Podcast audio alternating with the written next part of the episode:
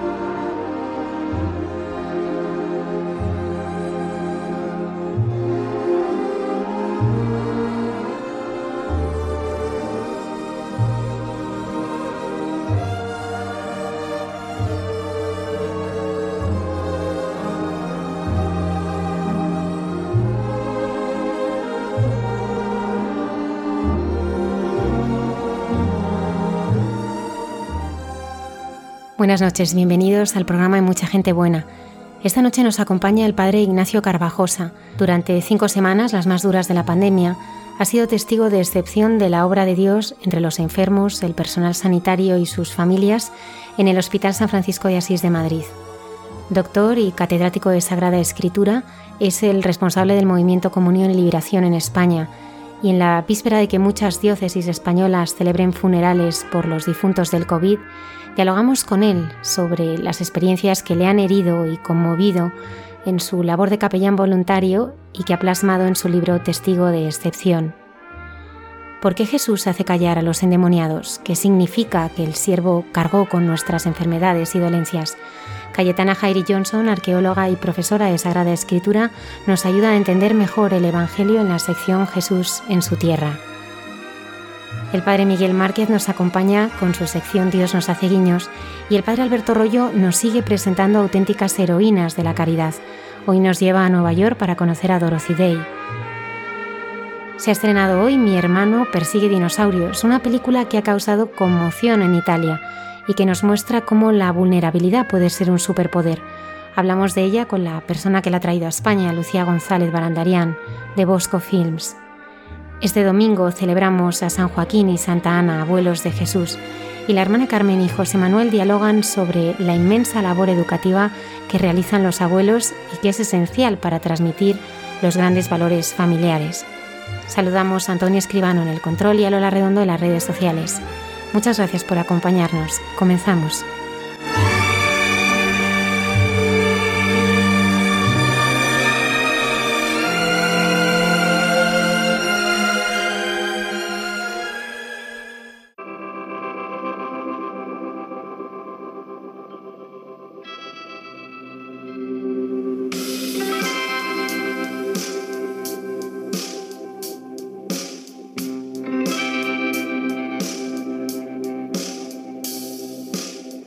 ¿Qué tal? en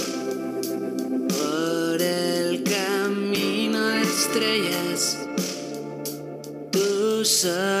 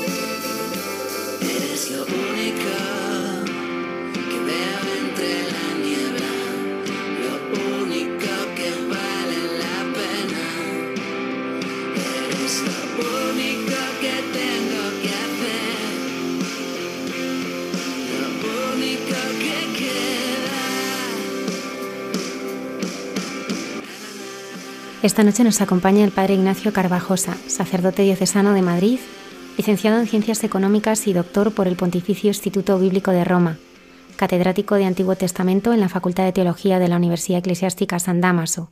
También es responsable del Movimiento Comunión y Liberación en España. Recientemente ha publicado Testigo de Excepción, su diario como capellán voluntario en un hospital madrileño en los días más duros de la pandemia. Buenas noches, Padre Ignacio. Bienvenido a nuestro programa. Buenas noches, muchas gracias. Tu dedicación fundamental es el estudio y la enseñanza de la escritura. ¿Cómo surge la posibilidad de ser capellán de hospital?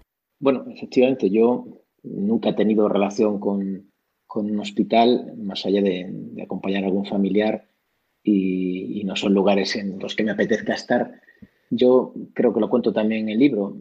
Las primeras dos semanas del confinamiento, entre comillas, estaba encantado porque los que nos dedicamos al estudio pues disfrutamos escribiendo libros, artículos, preparando clases. Eh, pero yo a la vez, y esto también lo digo, sentía un, punto de inquietud por lo que estaba pasando en España. Vivíamos un momento histórico, un momento en el que todos estábamos en casa y algo estaba pasando fuera, que la gente sufría en hospitales, en residencias. Y tenía la inquietud de, de qué papel tiene la fe, qué papel tiene la Iglesia en este momento histórico es decir, la, inquietud como sacerdote de poder eh, estar presente llevando la fe, la esperanza y la caridad a, este mundo de, sufrimiento. De ahí que diera ya muy pronto, en la primera semana, mi disponibilidad al Cardenal de Madrid, a uno de los vicarios, y luego ya más adelante, en la segunda semana, que coincidió cuando comenzaron, comenzó el hospital de campaña de IFEMA, se pidió desde la delegación de, de pastoral sanitaria, la disponibilidad a los sacerdotes jóvenes o sin carga pastoral. Yo me ofrecí, mm, no salió en el sentido de que ya había sacerdotes para el hospital de IFEMA, eh, me quedé en el banquillo, entre comillas, y sin embargo surgió la posibilidad en este hospital, San Francisco de Asís, porque el capellán franciscano era ya muy anciano y le habían dicho que mejor se fuera a casa y, de ahí eh, que, me llamaran y yo, por tanto, pues había dado la disponibilidad y dije, pues adelante, allá que voy. Has escrito un libro en el que vas narrando tu día a día como capellán voluntario en este hospital. ¿Por qué has querido titularlo Testigo de Excepción? Bien, creo que no hay nadie, se puede decir correctamente en este mundo, no solo en nuestro país, que no haya vivido mm, estos últimos meses como algo verdaderamente excepcional. Me viene a la cabeza el pasaje de Maús, ¿no? Eres tú el único forastero en Jerusalén que no sabes lo que ha pasado. Es decir, todos hemos vivido algo que podemos llamar tranquilamente histórico. En medio de, esta circunstancia común a todos, yo es verdad que he vivido una cosa muy excepcional. Todos sabemos lo que ha pasado eh, fuera de los hospitales, en la calle, en la política, eh, las estadísticas, pero qué es lo que ha pasado dentro, qué es lo que ha pasado más específicamente, porque yo no soy médico o enfermero, qué es lo que ha pasado en cada una de esas habitaciones, o mejor, qué es lo que ha pasado en el corazón, en la humanidad de cada enfermo. Eh, bueno, yo he tenido la gracia, una gracia dura también, ¿eh? pero para mí ha sido una gracia de vivir lo humano y lo divino. En este sentido, he sido testigo de excepción de la, de la vida, de la humanidad de muchas personas. ¿Cómo fue tu primer día allí? Bueno, pues el, primer día también lo cuento en el libro que la verdad es que dormí mal porque, bueno, porque uno no puede imaginar cómo va a ser el hospital, ni, cómo me voy a enfrentar a los enfermos, ni qué va a pasar. Entonces, bueno, pues mm, dormí mal. Y bueno, cuando cogí el coche, eh, Madrid estaba desierto, eran los, eran los días del, de la hibernación de la economía, por tanto no había un alma. Eh, ya me, de hecho me paró ya la policía y fue la primera vez que sí vi mi carnet de, o mi certificado de capellán. Y bueno, el primer día mm, sobre todo estuvo marcado por conocer al personal del hospital y, y, marcado por el, por el hecho de tener que familiarizarme con toda esta vestimenta, lo que llaman el EPI, el equipo de protección individual, que verdaderamente es una cosa molesta, sobre todo al principio. Me hace gracia porque prácticamente todos estamos acostumbrados ya a llevar la mascarilla. Ahora, el primer día, ahora el primer día que uno se la pone para estar cuatro o cinco horas, eh, no solo con una mascarilla. Yo llevaba dos mascarillas y una pantalla encima, aparte de doble guante, aparte del resto de la protección, y, me resultaba incómodo, ¿no? Uno quería rascarse, no podía respirar, en fin. Y bueno, esto fue un poco el primer día y luego, el, pues eso, el impacto con, con las habitaciones y sobre todo recuerdo con, con la UCI ya el primer día nos pidieron, porque éramos dos capellanes que nos íbamos a alternar y el primer día lo hicimos juntos, nos pidieron bajar a la UCI para dar la unción a dos enfermos y allí sí que ve uno verdaderamente mm, bueno, el drama de lo que estábamos viviendo. Eh, no creo que ese hospital haya tenido un momento como este, como el resto de los hospitales, con las UCIs llenas a rebosar, no sé si eran 15, 17 camas, eh, verdaderamente un espectáculo y normalmente en, la UCI quiere decir pues los enfermos eh, intubados, llenos de cables y, bueno, este fue digamos el primer contacto. Por tu ministerio no tienes un contacto habitual ni con la enfermedad ni con la muerte. Cuando en el mismo día te viste acompañando a varias personas en sus últimos momentos en este mundo, ¿qué experimentaste? Esta pregunta es interesante en el sentido de que a veces me han preguntado, bueno, no siendo un capellán, eh, ¿cómo es que no has hecho una formación previa? Eh, bueno, ¿por qué mandaron a estos y no a otros? Eh, en realidad, Mm, bueno, cuando yo me vi con mi primer enfermo, con el segundo, al fin y al cabo, quien entraba en ese momento en las habitaciones era un sacerdote, que es de las primerísimas cosas que me llamaron la atención, que yo no llevaba simplemente una palabra de consuelo, porque, bueno, creo que es mejor para eso un familiar, incluso un enfermero que les puede calmar el dolor, un médico que les puede responder a sus preguntas. Eh, yo llevaba un sacramento, es decir, el gesto de Cristo mm, eficaz. Eh, en, este momento, en este caso, lo que yo experimenté, bueno, pues mm, fue el, estar delante del misterio del sufrimiento, estar delante del, misterio de la cruz, eh, sin necesidad de hacer un curso especial, no sé, de psicología o de trato con enfermos. Eh, me encontraba humanidad con humanidad. Ellos en sus camas, algunos doloridos, todos vulnerables, y, yo, que pertenezco también a, una naturaleza vulnerable, pues a partir de, mi experiencia, eh, llevando la fe, la esperanza y la caridad a estos enfermos. ¿Por qué el sufrimiento bloquea la razón? Sí, esta es, es, algo que son de esas cosas que siempre agradeceré de estos días en el hospital, porque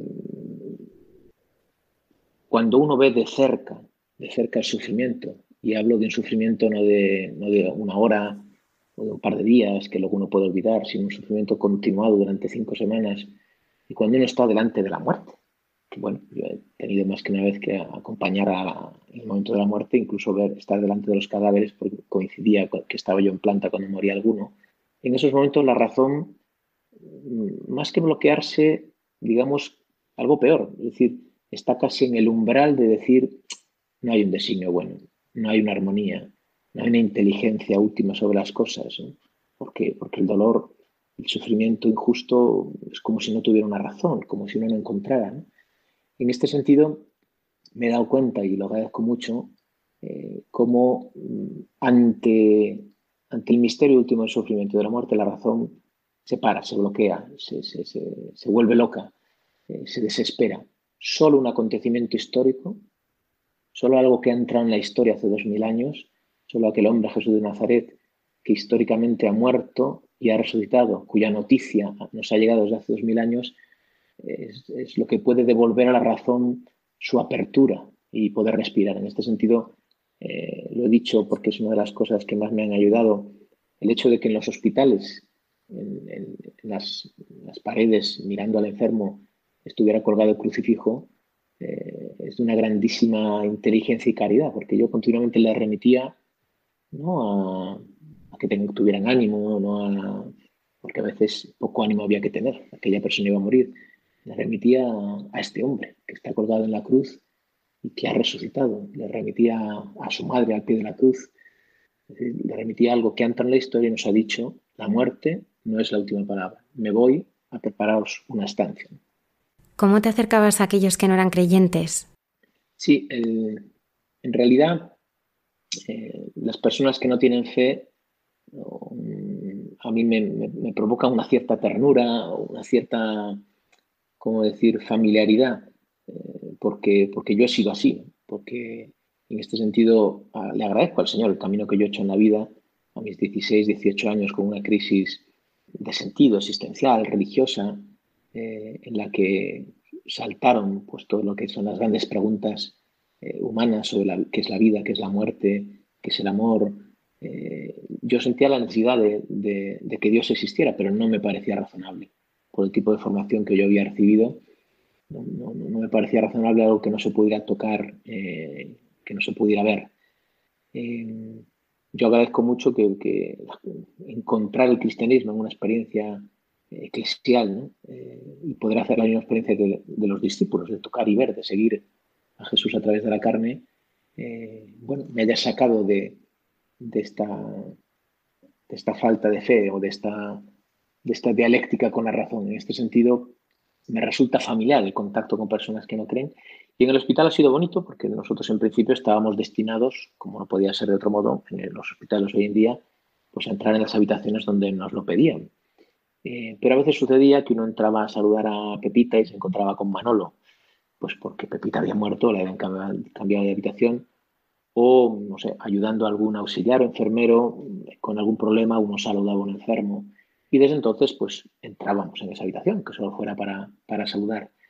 Y en muchos casos eran personas agnósticas, y ahí he tenido conversaciones, debo decir, muy bonitas. Tengo en la cabeza sobre todo una eh, con un, señor mayor ya, bueno, una cierta simplemente, que agnóstico, con un gran genio vasco, y, que bueno, los primeros días eh, le saludaba, en realidad estaba bastante bien, estaba sentado con su bandeja para comer cuando llegaba yo, eh, y tanto es así, el carácter que tenía tan fuerte, ¿no? que sentí después de, algunos días que, en fin, que yo no era bienvenido en esa habitación, y como no solicitaba mi presencia, pues dejé de entrar.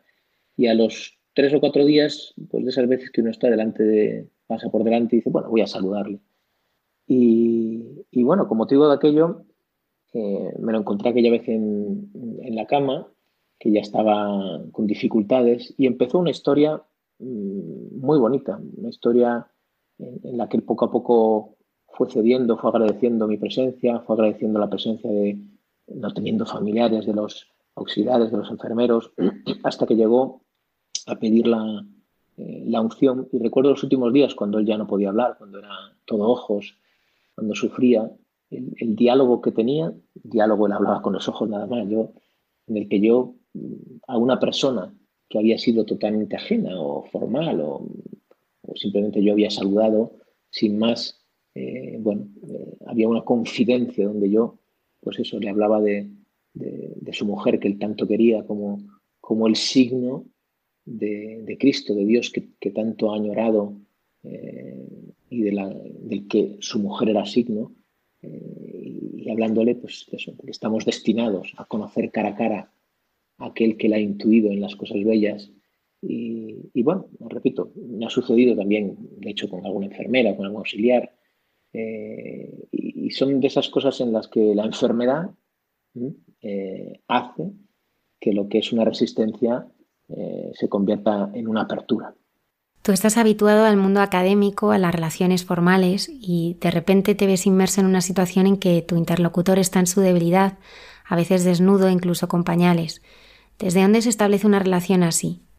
Bueno, el punto de, unión que tenemos todos, en nuestra humanidad, Eso se ve muy, muy, muy claramente cuando uno está en un hospital, especialmente en estos meses que no había enfermos.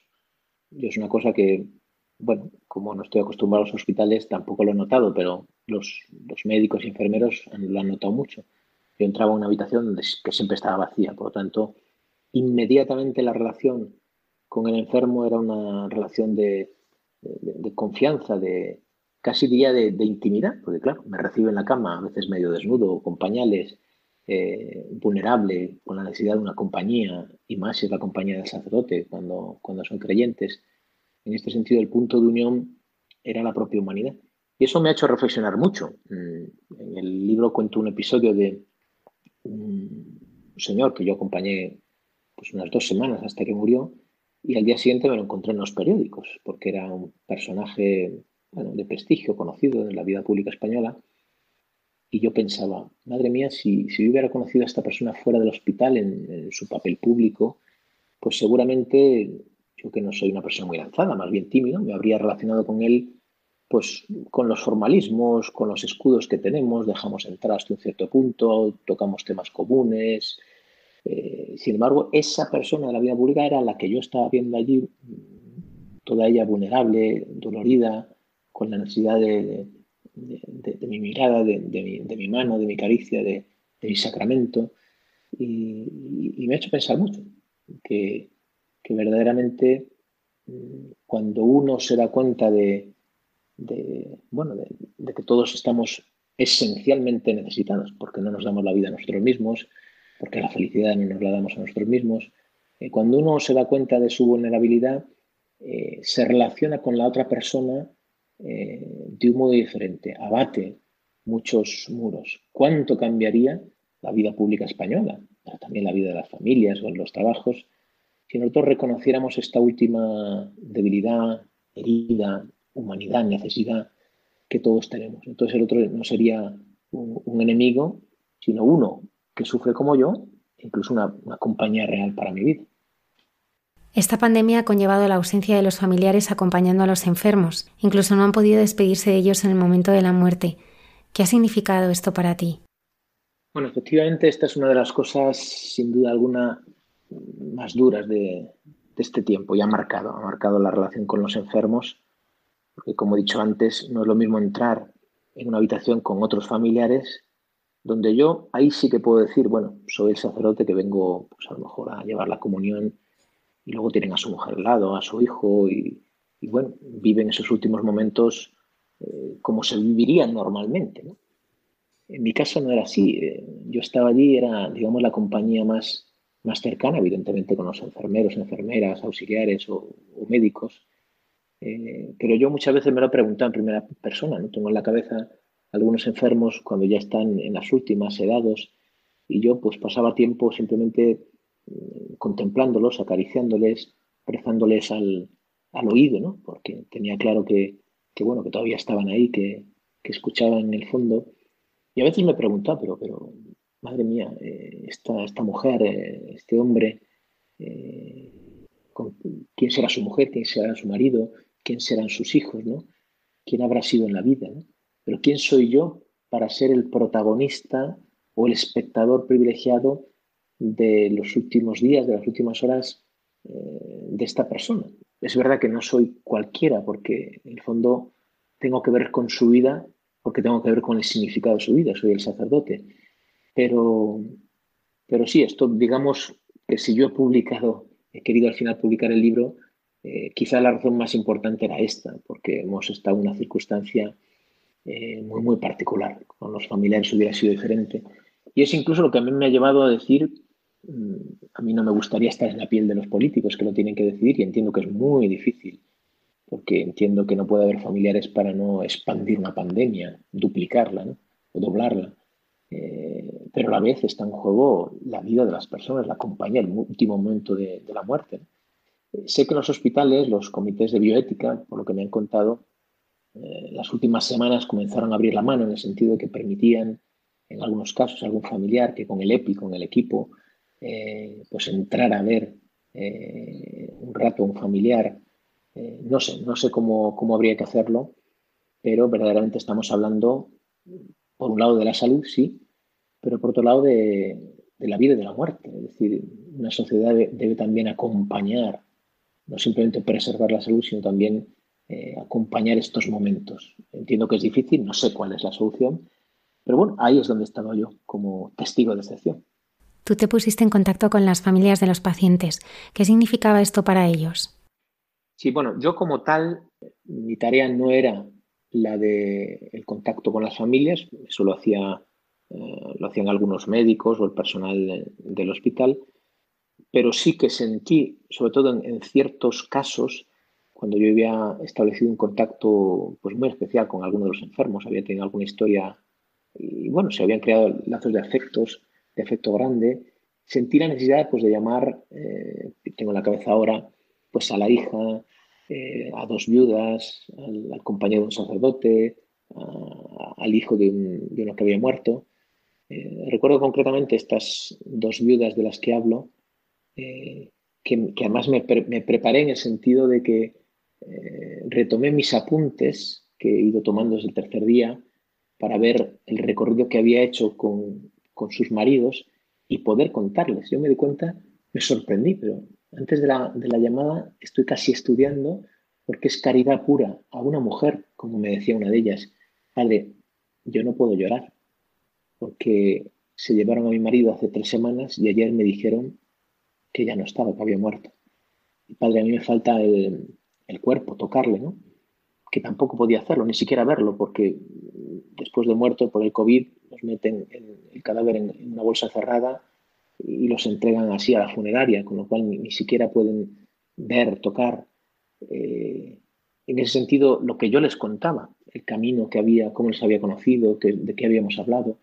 En el caso de una de ellas, ¿no? se emocionaba cuando, cuando supo que en el camino con uno de ellos llegó a rezar, una persona más bien agnóstica, eh, pues, y, con signos, cuando ya estaba con la máscara, prácticamente no podía hablar, quiso rezar y me preguntó, pero, pero también rezó él, ¿no? Dijo, sí, sí, eh, y, agradecía. ¿no?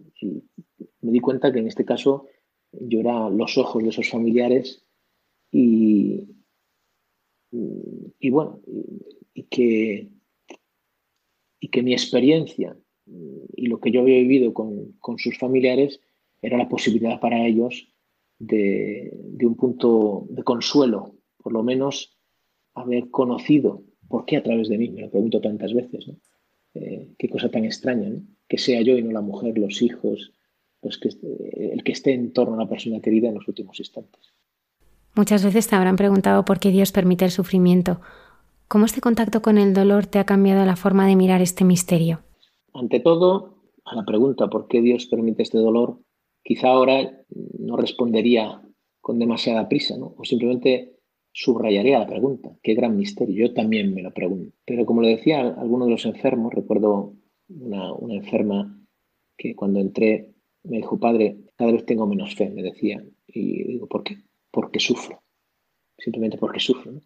Y es verdad, como decía antes, que el sufrimiento en cierto modo insinúa que no hay un designio bueno en mi vida, porque, no, porque no me encaja. Si, si, es bueno conmigo Dios, ¿por qué, ¿por qué sufro? ¿no? Es que no es todopoderoso, y, recuerdo que en ese momento eh, le indiqué de nuevo el crucifijo. Le dije, mira, este sufría, seguramente más que tú. Y sufría tanto que en Getsemaní le dijo al Padre, si es posible, aparte de mí este cáliz. Pero añadió, pero no se haga mi voluntad, sino la tuya. Y verdaderamente sufría. Nos dice el Evangelio que sufría, que sudaba gotas de sangre, que hoy conocemos por la ciencia que se puede dar esta experiencia, una experiencia psicológica fuerte de, angustia que haga sudar sangre. Y luego en la cruz dijo, ¿por qué me has abandonado? Citando un salmo que luego continúa, pero tú estás en el santuario, Dios altísimo. Y, le decía a esta persona, qué diferente es vivir el sufrimiento como hacía Jesús, en la relación llena de confianza con el Padre, como un niño con su madre, que, que le preguntan, ¿por qué? ¿Por qué? Pero es su madre. Qué diferente es vivirlo así a, vivirlo, mm, bueno, concibiéndonos solos, es decir, con, un único instrumento que es la razón y sin este vínculo reconocido con Dios, entonces el sufrimiento casi necesariamente nos lleva a la, oscuridad, nos lleva a la negación, a la blasfemia, eh, dirían. Por eso vuelvo a repetir, que, ayuda tan grande era el crucifijo, que ayuda tan grande poder volver a la experiencia de fe que uno ha hecho en su historia y qué importante es también, pienso, ¿no? que, que nuestra vida, entre comillas, normal, cuando estamos en las condiciones normales, podamos hacer un camino de, camino de experiencia religiosa cristiana eh, real, que, vaya, que haga que nuestra experiencia eh, se vaya fortaleciendo, de tal modo que cuando llegue el momento del dolor, yo diga, estoy sufriendo, pero tenga alguien a quien decírselo. Y, no sea un momento para, perder la fe. Repito, quizá la imagen del niño es la más, la más cercana. Un niño cuando sufre, eh, grita y llora, pero grita y llora a la madre. En los días de hospital has visto enfermos y sanitarios que no se identificaban como creyentes preguntarse por Dios. Sí, sí, afortunadamente.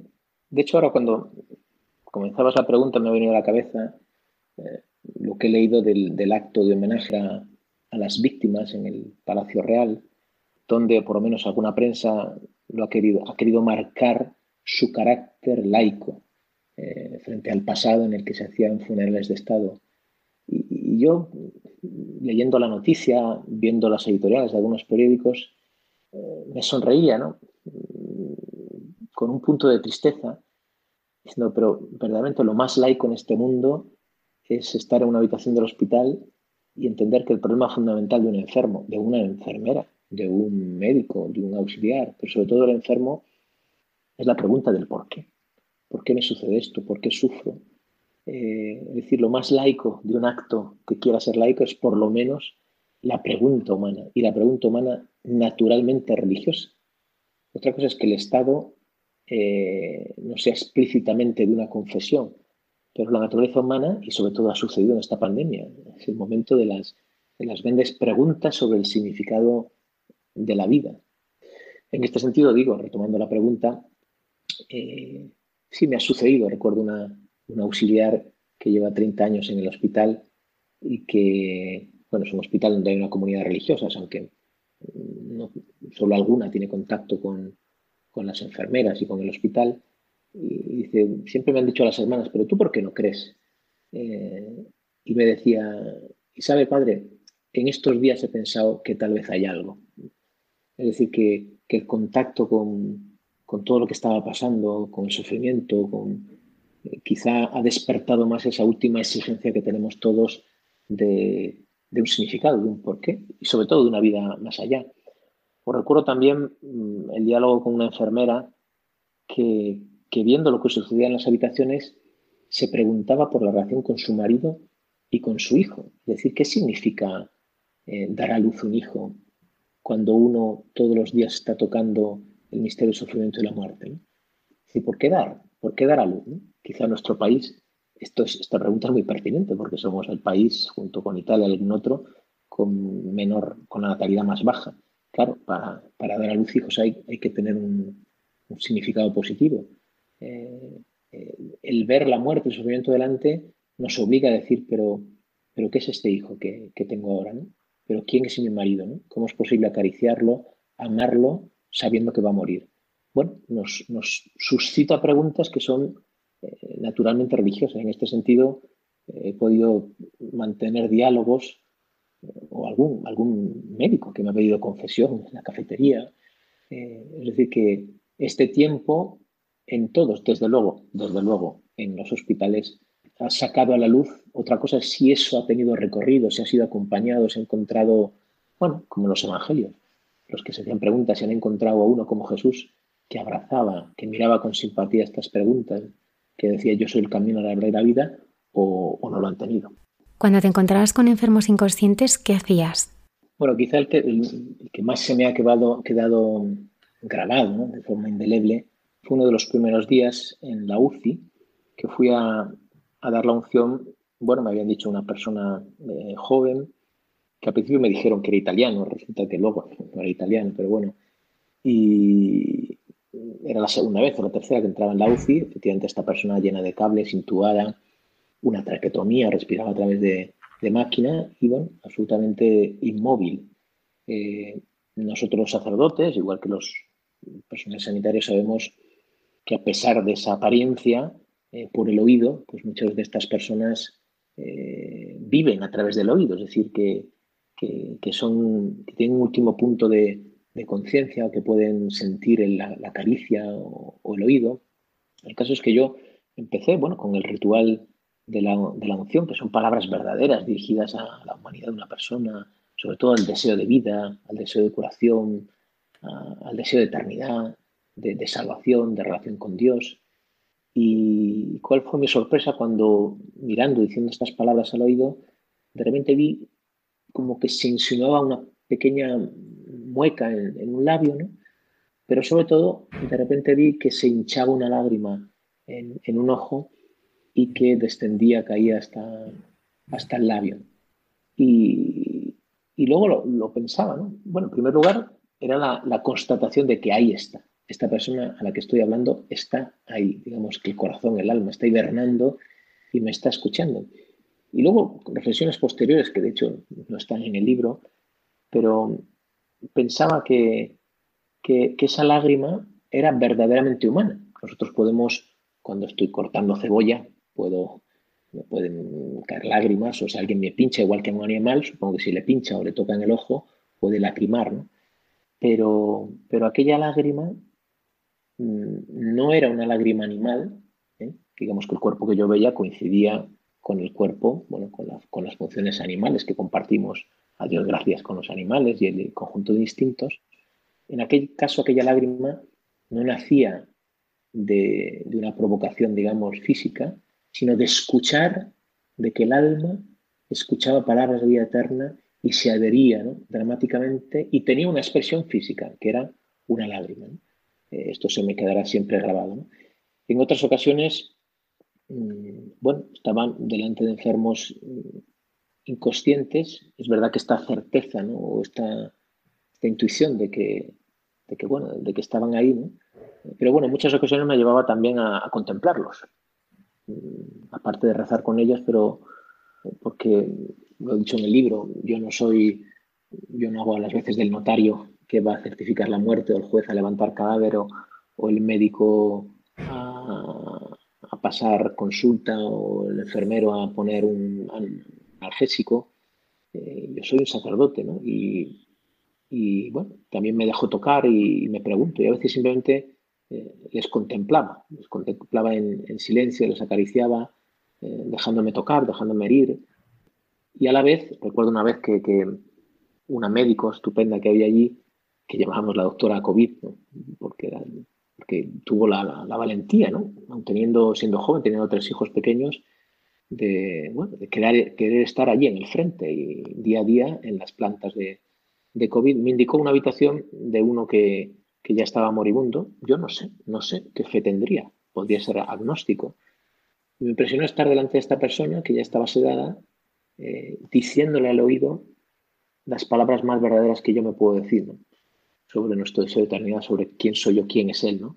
O que en este momento, porque quizá cuando uno está moribundo, pues digamos que se eliminan todas las formalidades y el que está moribundo sabe que, que, que, no está en sus manos la vida, que depende de otro, que tiene una sed de eternidad. Y así es como me, dirigía a él o a ella, no recuerdo, y, y bueno, con, la conciencia de que, de que esto es caridad pura hacia ellos. Necesitamos a alguien que nos mire y que nos diga quiénes somos. Nos dices en, tu libro, ¿cómo te ha cambiado a ti la mirada de los enfermos, esa mirada de los enfermos sobre ti? Sí, bueno, esta, esta expresión, ¿no? necesitamos a alguien que nos mire, que nos diga quiénes somos. Me vino a la cabeza cuando entré en una habitación y vi un señor mayor eh, que estaba dormido, se había quedado dormido, y tenía encima de la mesa, mm, a la, altura del cuerpo, esas mesas que entran en la cama, digamos, eh, unos dibujos de unos niños con la mano infantil, desde luego, y con algunas eh, palabras. Bueno, pues intuí rápidamente, pues serán sus nietos que le han escrito y a través de alguna enfermera, a través de, pues han llegado hasta la habitación. Eh, y pensé, ¿no? Pues este, este abuelo necesita alguien que le mire, ¿no? Esta mirada de los niños y que le diga, tú, tú vales, tú, vale la pena que tú vivas, eh, eres querido, el mundo sería otra cosa sin, sin ti. En este sentido, ¿qué, he recibido yo de la, mirada de los enfermos? Recuerdo una vez que, que llevaba la comunión a un enfermo que estaba consciente pero que tenía la mirada perdida. bueno, pues empezó el rito de la comunión, bueno, porque más me había dicho con la cabeza, sí, sí, quería recibir la comunión, y en el momento en el que alzaba la, la hostia consagrada, decía, este es el Cordero de Dios que quita el pecado del mundo, eh, recuerdo que su mirada se fijó, pero de un modo impresionante, en la sagrada forma. Me, impresionó mucho porque, porque no me miraba a mí, que, yo era una presencia humana, alguien podría decir más real que ese trozo de pan. Y sin embargo se fijó profundamente, ¿eh? miraba profundamente a la Eucaristía y yo pensaba, ¿no? Pues ¿qué, ¿qué habrá detrás de esta mirada? ¿Qué relación habrá tenido en su vida con, con la Eucaristía? Digo esto porque, de cierto modo, yo participo de ese misterio de la Eucaristía al ser sacerdote y, los enfermos en muchos momentos me, miraban como, como, como, el Cristo que venía a visitarles, que, les acompañaba con el, con el sacramento, ni más ni menos que con gestos de Cristo, no con simples palabras. Y en este sentido me, me devolvía mi ministerio. ¿Quién soy yo, Ignacio Carvajosa, para entrar en un hospital donde nadie puede entrar? Pues no soy nadie. porque tengo yo derecho a entrar? No, yo soy un sacerdote. En este sentido, los enfermos me han devuelto la conciencia de, esta, llamada, de esta, de esta vocación.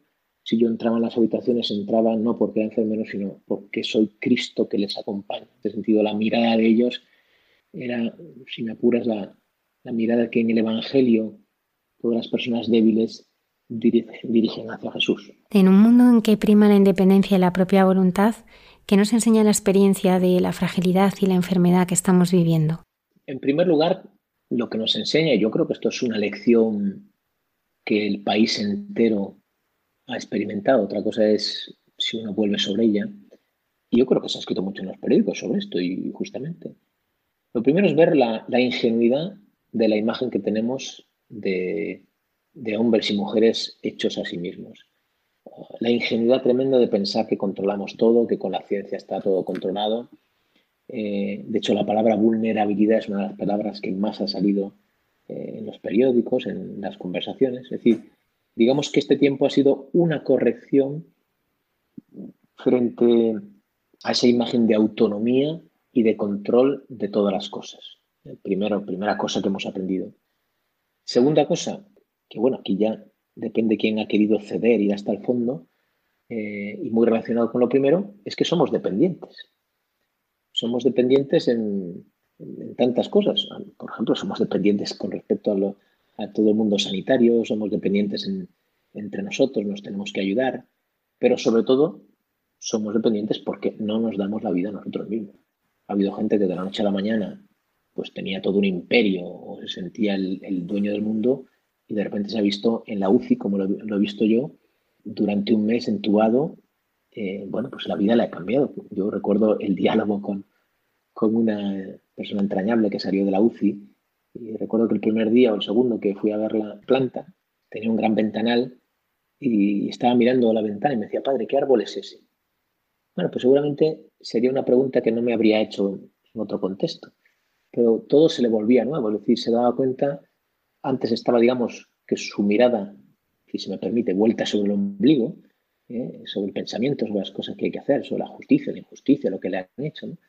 Y, de repente uno entiende que, depende, que mi vida depende de otro, que hay otro que me está dando la vida en este instante.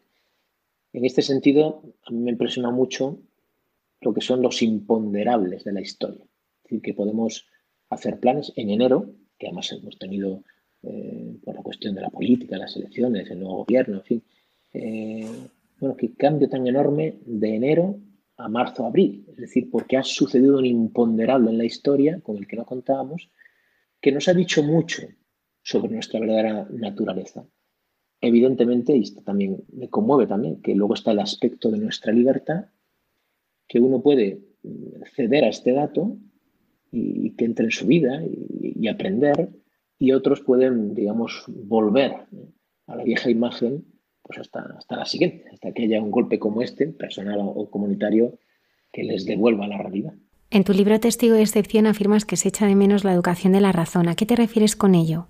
Tendría que volver a, a lo que comentaba a los 16 años, que yo me tenía por una persona muy razonable. Yo era una persona, en fin, que sacaba buenas notas, que me, gustaba razonar, pensar. Y yo, por la percepción que tenía de la razón, eh, como medida de todas las cosas, la razón coincidía con el análisis, y ante todo un análisis filosófico, o mejor dicho, científico, y por tanto Dios no tenía cabida, no tenía cabida.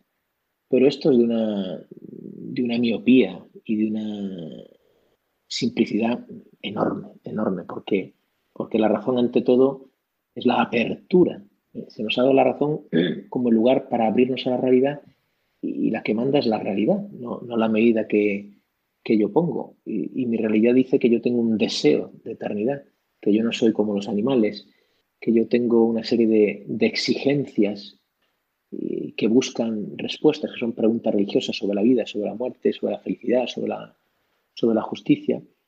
Y sobre todo, que es lo que a mí me ha pasado en la historia, lo que ha entrado en, nuestro mundo hace dos mil años, sobre todo he conocido una experiencia, la experiencia cristiana, que dice de una excepcionalidad, de un mundo de, milagros, de belleza, que dice de la presencia de Dios en este mundo. Bueno, la razón mm, necesita abrirse. Y en este sentido, creo que especialmente en nuestro país, porque esto es algo que cuando uno viaja, viaja mucho al extranjero, se da cuenta de que lo que pensamos que es, así, pues no es tan así. Yo he visto otros países donde, digamos que la mentalidad común es más religiosa, o por lo menos más abierta. Nuestro país es especialmente cerrada por esta no educación de la razón. La razón coincide con, con lo que veo y toco, es decir, el positivismo, no hay más allá de, de, lo que está puesto ahí. Y en este sentido, estas cosas, cuando uno entra en la habitación de un hospital, a veces yo pienso, eh, muchas personas dirían, de esto no me hablaron en el colegio. Me hablaron de todo, de cómo controlar, de cómo relacionar. De esto no me hablaron en el colegio. O sea, que existe la muerte, que, pero ¿qué es la vida entonces? ¿Pero por qué casarse? ¿no? ¿Pero por qué crear una familia? De esto no me han hablado en el colegio. Padre Ignacio, ¿cómo fue tu encuentro con el Señor? Bueno, pues eh, yo, repito, lo viví muy dramáticamente. ¿eh? Y recuerdo que, bueno, un amigo me, me invitó a, a una reunión del, del movimiento al que pertenezco, Comunión y Liberación, y recuerdo que lo primerísimo que me, que me sorprendió es que estaban leyendo un libro, un capítulo de un libro, que hablaba sobre la experiencia de la soledad. A mí aquello me sorprendió porque eso es una cosa que me pasaba a mí y pensé que yo era el tío más raro del mundo y que no le pasaba a nadie porque la gente lo ves por la calle, son todos normales y mis amigos y sonríen, ¿no? Ahora me doy cuenta que parece, ¿no? Que sonríen. Y, y fue como el encuentro con Jesús que mira a la samaritana, que está sedienta y que conoce que su sed es sed de Él. ¿no? Ahí yo entendí que, que cómo estas personas, y aquel libro que era de, don Luis Yusan, el fundador de Comunidad y Liberación, eh, miraban mi soledad, mis preguntas, como, como San Agustín. ¿no? Es una frase que se me quedó marcada desde entonces. Nos hiciste, Señor, para ti, y nuestro corazón estará inquieto hasta que descanse en ti. El poder entender toda esa humanidad tan dramática para mí como la forma con la que el Señor me llamaba con la que me, buscaba, para mí fue una liberación. Fue el, primer encuentro con Jesús y hice como los evangelistas, perdón, como los, como, como lo que se cuentan en los evangelios. Empecé a seguir, empecé a seguir a aquellas personas. Era justo la época en la que yo entraba en la universidad.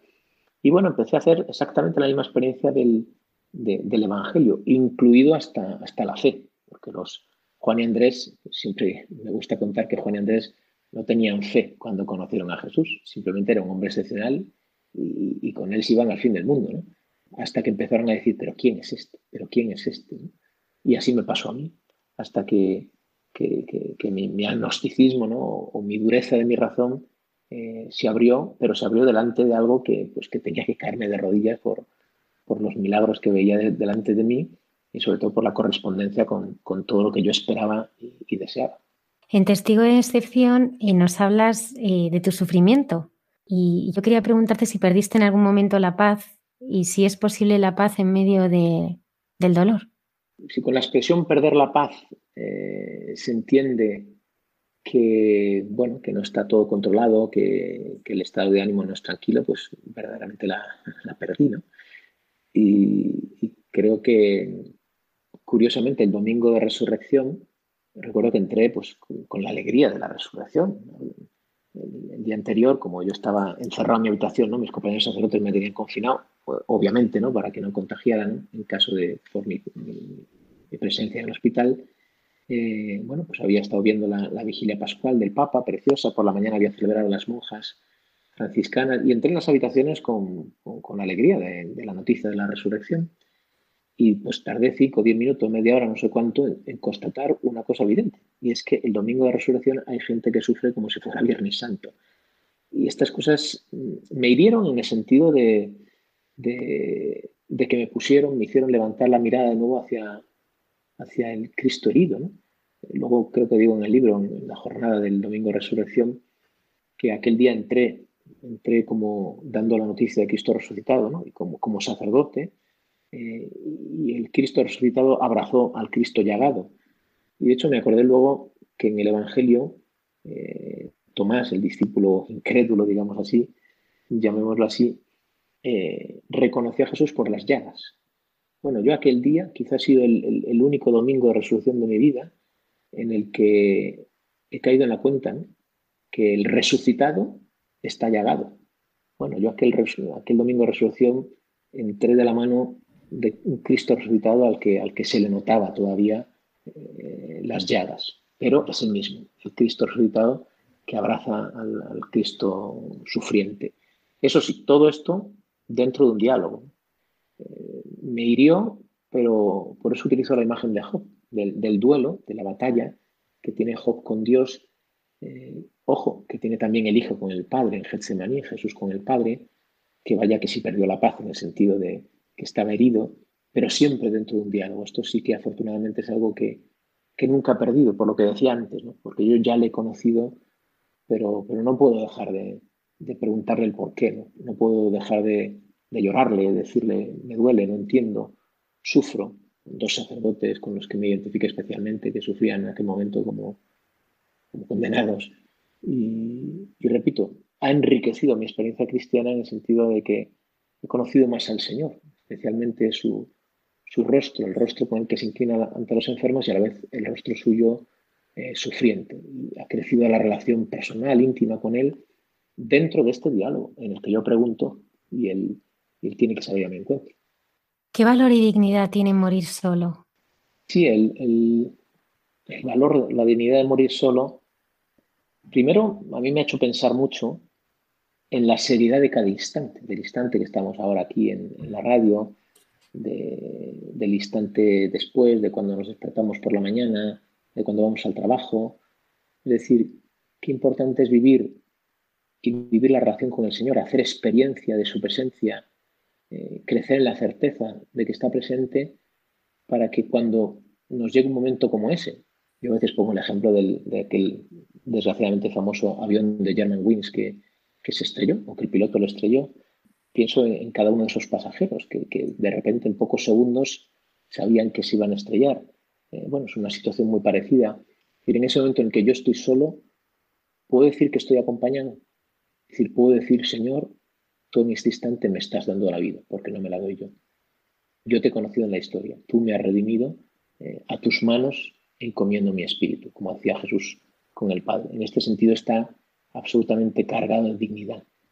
Quien no reconoce este punto o no lo ha conocido en la historia, bueno, tiene la dignidad de, cualquier ser humano que se pregunta, grita y a lo mejor se desespera. Eh, a mí me interesa desde luego que nosotros seamos serios con nuestra vida, que aprovechemos el tiempo que el Señor nos da para conocerle, de tal manera que si nos llega un momento como este, verdaderamente podamos decir, quien dice un momento como este, a lo mejor no puede estar acompañado de cientos de personas y atravesar circunstancias de, soledad, de dolor, de oscuridad, que en esos momentos uno pueda decir, eh, Señor, sufro, eh, soy tuyo, a tus manos encomiendo mi espíritu. ¿Realmente hay alguien que escucha nuestros gritos? Esta es una, primero es una exigencia que, tenemos, ¿no? Si nosotros gritamos, mm, cuando uno está en un bosque perdido o un niño que está en casa y grita o llora, es porque tiene la intuición de que está la madre o que puede haber una ayuda. ¿no? Llevamos en nuestra misma estructura, en nuestra misma pregunta, llevamos ya la respuesta. Tiene que haber alguien que responda a este grito, igual que la sed dice del, agua. ¿no? Pero además nosotros, ese misterio que ha vivido toda la humanidad, eh, lo hemos conocido. Es decir, Dios se ha hecho carne y nos ha dicho, el Padre cuenta hasta cada uno de vuestros cabellos. Eh, el Padre os ha hecho eh, y entre todos los animales sois el culmen de la creación. Pero además yo muero por cada uno de vosotros y os preparo una habitación para cada uno. Poder haber escuchado esto y haber hecho experiencia de eso es lo que, lo que permite que en medio del dolor este último punto de esperanza, de fe, no se pierda. Padre Ignacio Carvajosa, muchas gracias por habernos acompañado esta noche y por la impresionante labor que has realizado en el hospital y que ha reflejado en tu libro Testigo de Excepción, que tanto está ayudando. Muchas gracias a todos y espero que, verdaderamente sea, sea una ayuda, sea algo providencial para las personas que, que han escuchado ahora o que se acercan y leen el libro. Hasta muy pronto. Gracias, Padre. Gracias.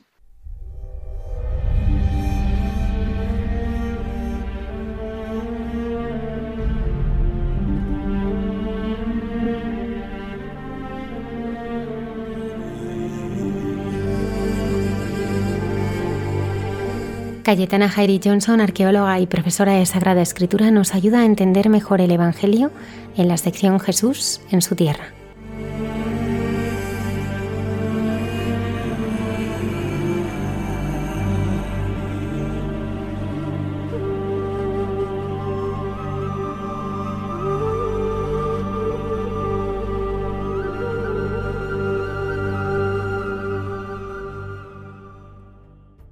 Buenas noches de paz y bien a los amigos de esta sección de Jesús en su tierra.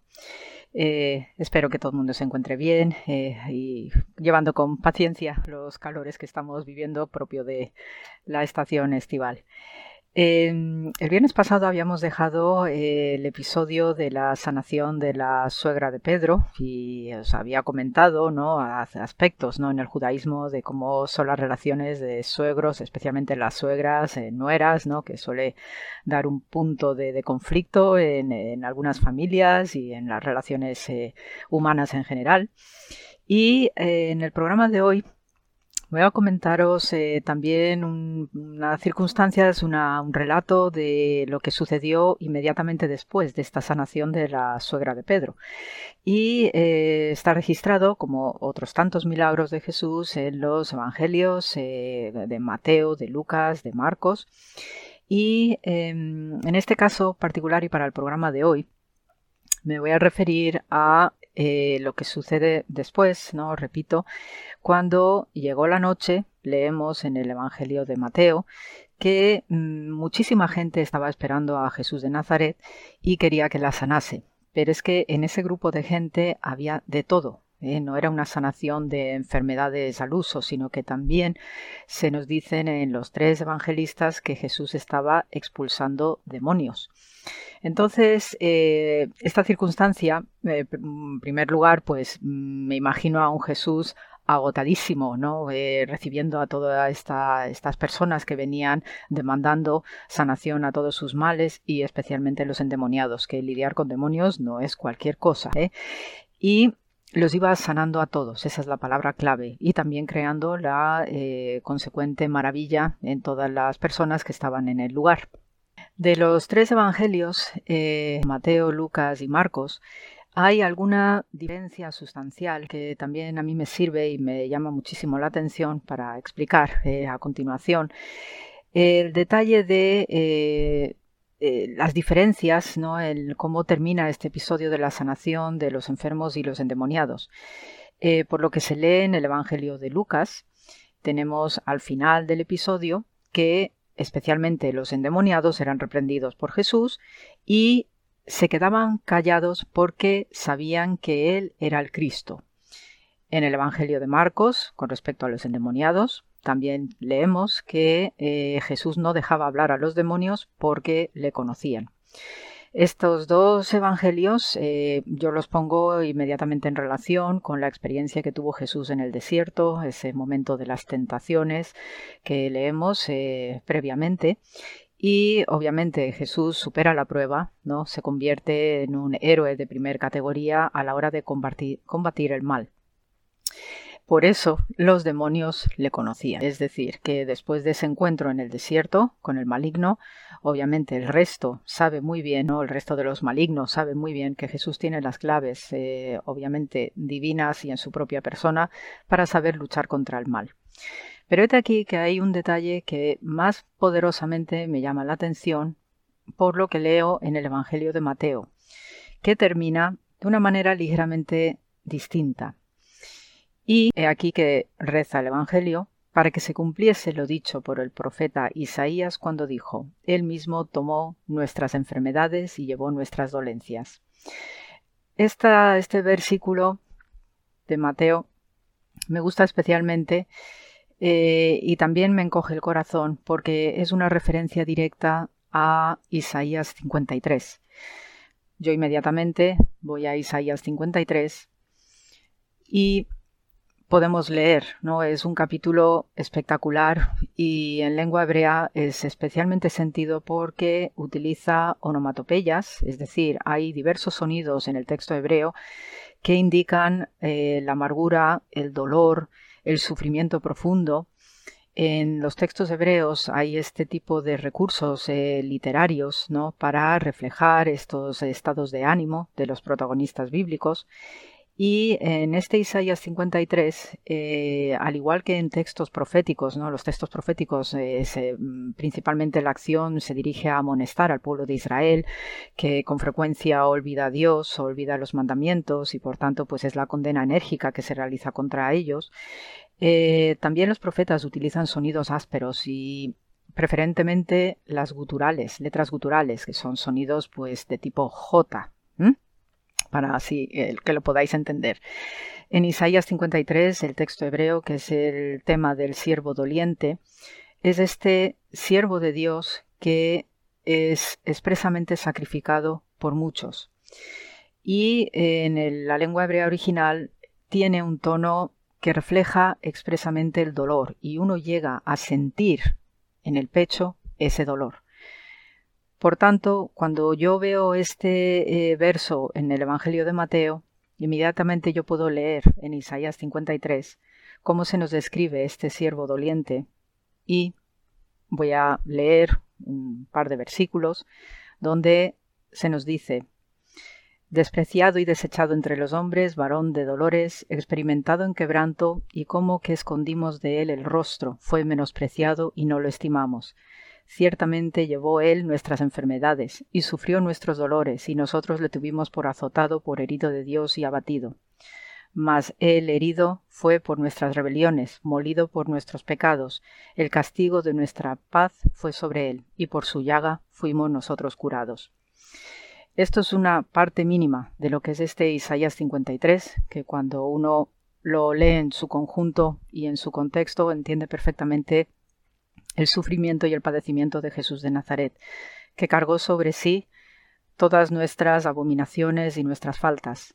Y en este sentido el Evangelio de Mateo está ya avisándonos de cuál va a ser el papel de Jesús y en un contexto típicamente judío acerca de este siervo doliente. Para el judaísmo el siervo doliente tiene unas connotaciones potentísimas de expiación y también de redención en el judaísmo y el mundo bíblico del Antiguo Testamento, eh, se refiere a un concepto técnico que es el siervo de Dios, que está conectado directamente con este padecimiento y esta actitud de redimir a todos en una sola persona. Muchas veces el pueblo de Israel, con sus experiencias, eh, sus exilios, sus deportaciones, sus persecuciones y matanzas, ha visto la figura desde el punto de vista simbólico de este siervo doliente, el siervo de Dios, como una representación colectiva. Todo el pueblo de Israel, todo el judío, todos los judíos son estas, eh, estos siervos que de manera colectiva como nación son el gran sacrificio para redimir a la humanidad entera. Y este es un tono que se refleja muchísimo a lo largo del Antiguo Testamento y especialmente en la literatura profética, donde con mucha frecuencia se ha interpretado este siervo eh, eh, doliente también a través de los grandes profetas como Ezequiel y Jeremías, que sufrieron en carne propia la deportación de Babilonia del 587. Y ellos no hacían más que proclamar y que predicar, ¿no? y llamar de nuevo ¿no? a, la, vuelta a Dios, que eh, por cuya ausencia el pueblo de Israel fue desterrado y su templo de Salomón fue destruido por el rey Nabucodonosor II de Babilonia. Con el tiempo y a la vuelta del exilio babilónico, el concepto del siervo doliente no desapareció de la doctrina y de la teología judía y se fue haciendo cada vez más individual, en el sentido de que ya toda la nación no debía ser objeto de sacrificio, pero sí podía erigirse un personaje que representara a la nación entera de Israel con este mismo papel. Y aquí en este sentido, el Isaías 53 que es un profeta preexílico, ¿eh? preexilio de Babilonia, es reconducido a una figura individual y en, este, en esta dirección doctrinal teológica nueva eh, tenemos la figura del primer Mesías, que es el que va a sufrir escarnio y va a ser sacrificado, para dar paso a luego otro Mesías, que le llaman el segundo Mesías, que es el que vendrá con gloria para justificar y redimir a todos. Entonces, en este sentido, el Evangelio de Mateo nos está revelando lo que va a ser el plan de Dios, doloroso, durísimo, porque eh, la pasión de Jesús no es cualquier cosa, y uno lo siente especialmente cada vez que vimos la Semana Santa, pero no deja de ser que es un detalle que entronca directamente con la teología judía del siervo doliente mesiánico que se le conoce en la literatura rabínica como el Mashiach ben Yosef, el Mesías hijo de José, que es el que va a ser eh, victimizado y va a ser ofrecido en sacrificio y abominado por todos. este Evangelio de Mateo no hace más que revelarnos lo que es la doctrina judía de entonces, que ya se está observando que va a encarnarse en la figura del Galileo y nos revela aún más. Por eso los milagros de Jesús, eh, la mayoría están orientados a una preocupación especial por sanar, por aliviar la carga pesada de su propia gente y de todos aquellos que se le acercaban, también los no judíos, ¿eh? también hay experiencias con no judíos, porque en Jesús está ya configurándose esta forma mesiánica, hijo de José, que va a cargar sobre sí como figura individual todo el dolor y todo el daño de Israel. Por tanto, eh, lo que leemos en estas sanaciones de Jesús, como venían las multitudes a que le sanaran de las lepras o de malarias o de trastornos emocionales y sobre todo los demonios, en Jesús ya se está revelando la gran figura mesiánica que vamos a vivir con el tiempo. Así que es un detalle más teológico, más doctrinal, profundamente espiritual, y que también nos sirve para ver cómo el plan y el proyecto de Dios ya está anticipándose a través de nuestros textos bíblicos, a través de estos redactores que nos van ya iluminando y abriendo el camino y nos sirven para la preparación y para acompañar a Jesús en este ministerio tan espectacular y tan grande de sanación y de generosidad y amor al prójimo, cargando sobre sí mismo, como buen pastor, todos los pecados y las abominaciones de la humanidad. Así que hasta, hasta hoy, este es el programa de esta noche. Os mando un saludo muy cordial. Sed felices y sobre todo no olvidéis el amor que se tiene al prójimo, que también es el amor de Dios y nos lleva a la unidad con todos. Un saludo muy fraternal. Muchas gracias.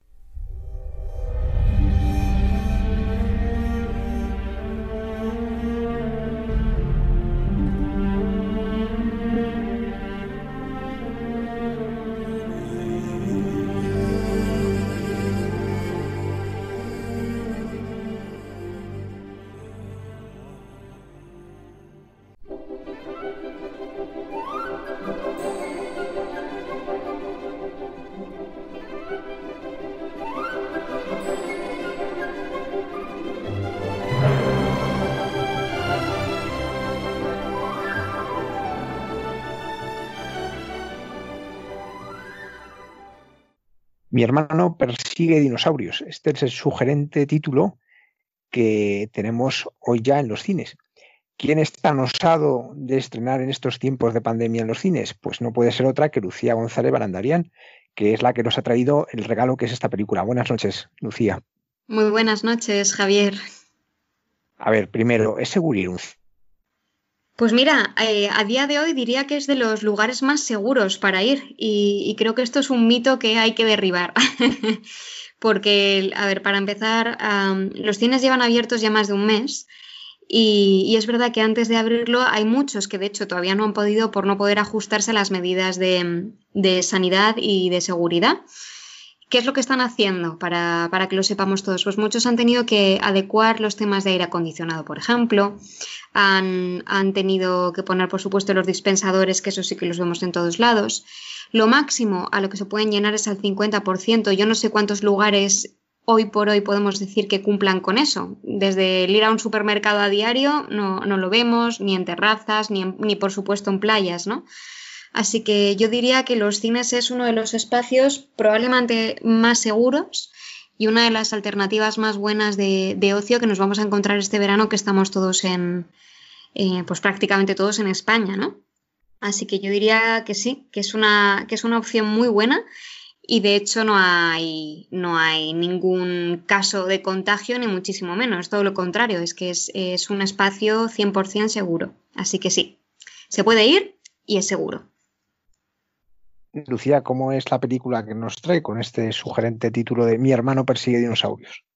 Pues mira, Mi hermano persigue dinosaurios es, es una película basada en hechos reales que escribió un chico en Italia cuando tenía 19 años. ¿Qué es lo que pasó? Eh, que este chico subió un vídeo con su hermano pequeño que tiene síndrome de Down y se convirtió en viral eh, ese vídeo de los dos juntos. De ahí, un año después, hubo una petición de escribir un libro de la historia de su familia que se convirtió en, todo un hit. Eh, se vendieron más de 300.000 libros en un año. Y de ese libro eh, ahora se ha hecho esta película, eh, que, bueno, o sea, que el protagonista real, el, autor de todo esto y co-guionista, ahora mismo tiene 23 años, o sea, es muy joven, muy, muy joven.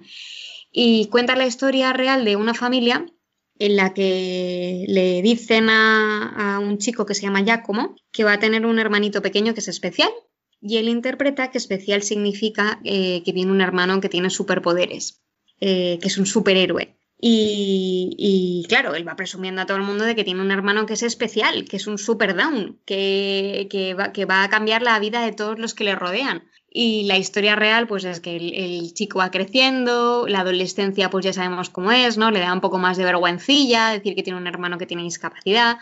Pero el mensaje de esta película, que es lo importante, eh, y por lo que ya os cuento todo esto previo, ¿no? De que se viralizó y de que está encantando, también en cine se convirtió en un fenómeno social es eh, que sí, eh, la conclusión es que las personas con discapacidad, y en concreto en este caso de síndrome de Down, sí tienen superpoderes, Y sí son superhéroes. Pues tienen el superpoder, por ejemplo, eh, de, de perdonar sin rencor, o, de darse cuenta cuando una persona está triste y sin vergüenza darle un abrazo cuando nadie más se atreve a hacerlo. Pues esos son superpoderes que quisiéramos el común de los mortales, o al menos yo misma me encantaría poder, poder hacer esas cosas, ¿no? Y eso es lo que les convierte en, superhéroes y que además estos superpoderes, entre comillas, lo que hacen es eh, que son expansivos. O sea, las personas que tienen cerca eh, les convierten en extraordinarios. Ese cromosoma extra es el cromosoma de extraordinario. Y este es el, mensaje de la película positivo, alegre. Es una película que mezcla eh, pues risas con alguna lagrimilla. Y desde luego, una de las protagonistas de la película, porque es una coproducción entre España e Italia, que es em, Rosy de Palma, decía que es una película que cuando la ves sales eh, queriendo ser mejor persona. Esas son palabras textuales suyas. Y yo creo que es lo que ha pasado en Italia, que se convirtió, como os digo, en, un fenómeno viral. Era una película pequeña y se convirtió muy grande, algo parecido a lo que pasó aquí en Campeonas. Y la creo realmente necesaria y creo que es un momento muy bueno, eh, o al menos así lo pensé, siempre que todos sepamos que es, que es seguro para, para, poder ver esta película porque es eh, también todos estamos con el corazón más tocado y sabiendo que es lo importante ¿no? en, en las familias y, lo importante que son las pequeñas cosas y esta película desde luego nos lo recuerda desde un punto de vista muy positivo. Lucía, me imagino que ha sido un gran esfuerzo tras esta película. ¿Qué, ¿Qué, es lo que te ha movido a hacerlo, a hacer este esfuerzo de decir, pues no parece el mejor momento, las circunstancias van muy en contra, eh, vemos cómo se suspenden estrenos pues porque piensan que, mucha gente no va a ir. Eh, ¿Qué te ha movido a ti a decir, pues en este momento vale la pena traer esta película a España? Pues es que yo creo que, que, no es un mal momento, de verdad lo creo, creo que es un buen momento. Normalmente las, las películas que tienen este tipo de mensajes eh, cuesta mucho llevarlas a la cartelera. Ahora también está costando, evidentemente, pero el, eh, siempre hay una competencia enorme, siempre hay un superestreno que copa todas las salas. Y, en cambio hay pocas películas pues, de, de, esas que te dejan huella, ¿no? Y, y, la verdad es que le estuve dando vueltas y pensé que si en algún momento esta película iba a ser apreciada es ahora. Eh, y por supuesto, yo también me aseguré de que no voy a meter a la gente en peligro, ¿no? O sea, la primera responsabilidad, y más si yo quiero tocar eh, por el tema social y de cambiar mentes, no es poner a las personas en peligro. Así que lo primero que hice fue asegurarme de que se podía hacer y de que allá donde vamos eh, se, puede, se pueden ver las películas. Y lo segundo, pensé que esto que comentaba al principio, ¿no? Que este verano mmm, todos nos quedamos en, en España y hay pocos planes de ocio y te diría que pocos seguros, porque yo, por ejemplo, eh, a nivel personal me cuesta, me costaría ir a una playa, ¿no? Me costaría porque, porque veo la cantidad de gente que hay y la gente sin mascarilla o, o sudando a tu lado, ¿no? Y digo, ¿y cuántos planes hay que de verdad eh, puedan entretener, puedan hacerte crecer y puedan ser eh, seguros? Dije, mmm, y más ahora, ¿no? Que, eh, vamos con los niños en la chepa, todo el mundo, ¿no? O con, los nietos. Y esta es una película que digo, no hay muchas propuestas familiares, la verdad, eh, no hay eh, muchas historias que merezcan la pena. Con lo cual he pensado que, que, quizás esta es una oportunidad donde los demás se retiran porque no van a llegar a las cifras eh, que ellos sueñan ¿no? para sus películas. Para mí yo creo que es una, es una oportunidad preciosa y, de hacer todavía más visible este tema. Si ahora la gente va a las salas a ver esta película, estará mandando una señal muy clara de qué es lo que quiere ver. Y que no, a veces los superhéroes no son solo los que llevan capa, ¿no? Sino que también pueden llevar capas imaginarias. Pues muchas gracias, Lucía, por traernos eh, Mi hermano persigue dinosaurios, esta película que, como nos decías, en Italia ha causado sensación y que seguro que la va a causar aquí. Muchísimas gracias, Lucía. Gracias a vosotros.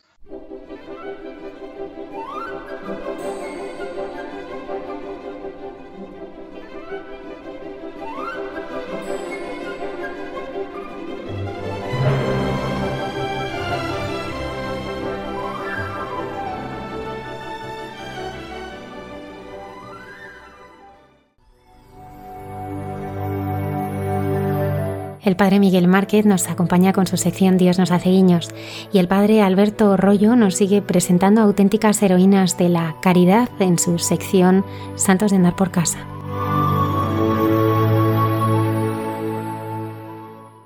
Buenas noches a todos y a todas las personas que escucháis y que estáis en la radio en sintonía en este programa de Hay gente buena y dentro de esta sección que tiene que ver con los guiños de Dios, con los regalos de Dios que nos hace diariamente. Estoy pensando mucho que la vida consiste en vivir lo ordinario, lo simple, lo cotidiano y abrirse a lo inesperado, a los regalos sorprendentes que la vida te regala cada día sin, sin estar programado, sin, sin estar eh, en una actitud de saber por dónde vienen los tiros. Los tiros, los disparos que la vida te, te da, te hace así tan, tan sigilosos, tan sencillos. Bueno, yo me encuentro así en este deseo de abrirme y de reconocer que las cosas más sanadoras, curativas que hay en la vida para todo lo que nos ha pasado, para cualquier cosa que ha sucedido en nuestra historia, todo lo que es consciente e inconsciente, también en la vida a medida que vamos caminando, los inesperados peregrinos que nos piden hospedaje y los caminantes que encontramos y los árboles y arbustos que aparecen en el sendero y, y las nubes que no, no estaban en la previsión, todo, cualquier cosa, nos cura, nos salva, nos trae una palabra de parte del amado, de parte de Dios. Estoy en Ávila, estoy en un lugar muy especial y desde aquí diviso las murallas de Ávila.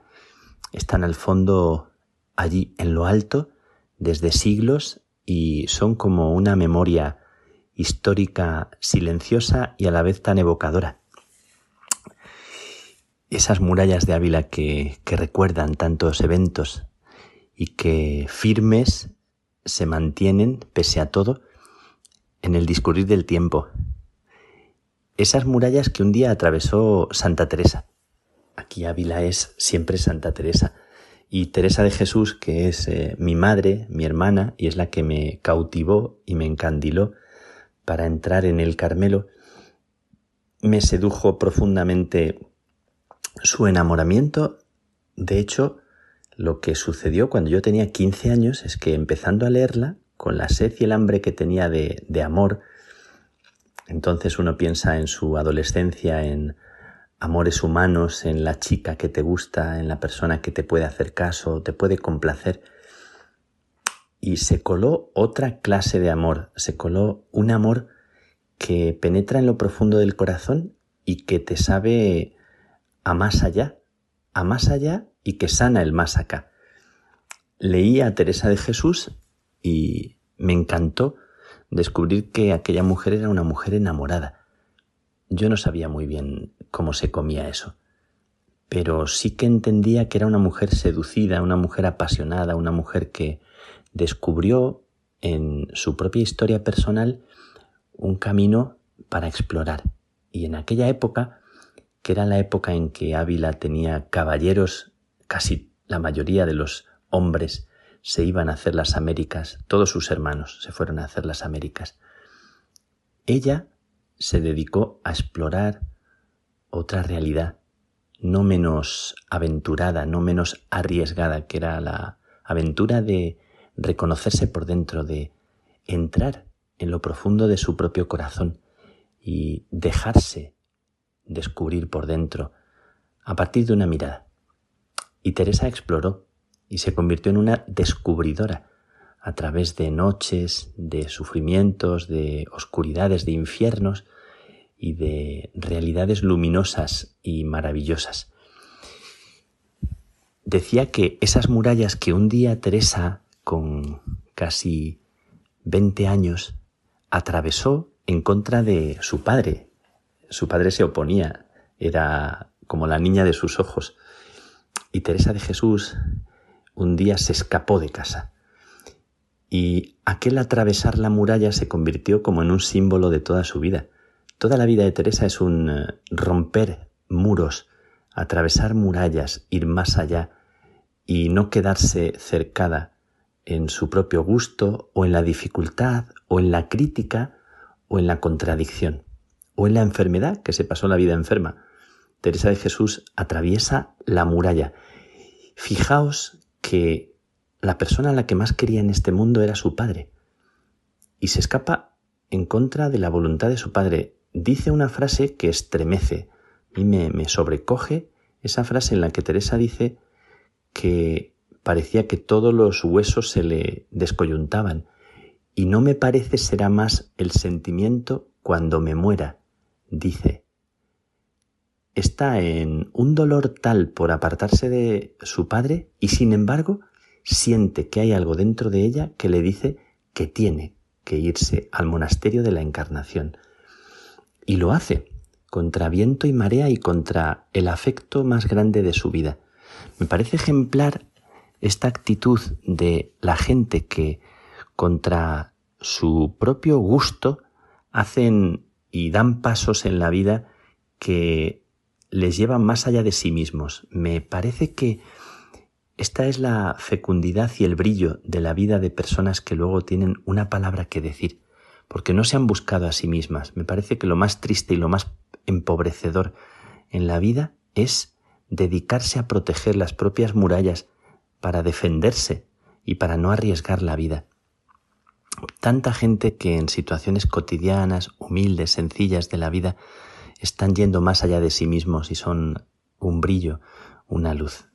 Aquí enfrente está la espadaña del Carmen, que es donde estaba el convento de los carmelitas calzados, donde luego llevarán a, a Juan de la Cruz preso para trasladarle posteriormente a Toledo. Por esa espadaña del Carmen sospechamos que atravesaría la joven Teresa, una mujer atractiva, simpática, agradable, una mujer con, con dones naturales tan, tan hermosos, y decide dejar atrás esa muralla y bajar hacia la encarnación para entrar en aquel monasterio donde tenía una amiga y va a vivir una de las aventuras más bonitas que se han descrito en la historia de la espiritualidad. Una mujer apasionada y necesitada de un amor que colmara tantas ansias en su corazón sediento.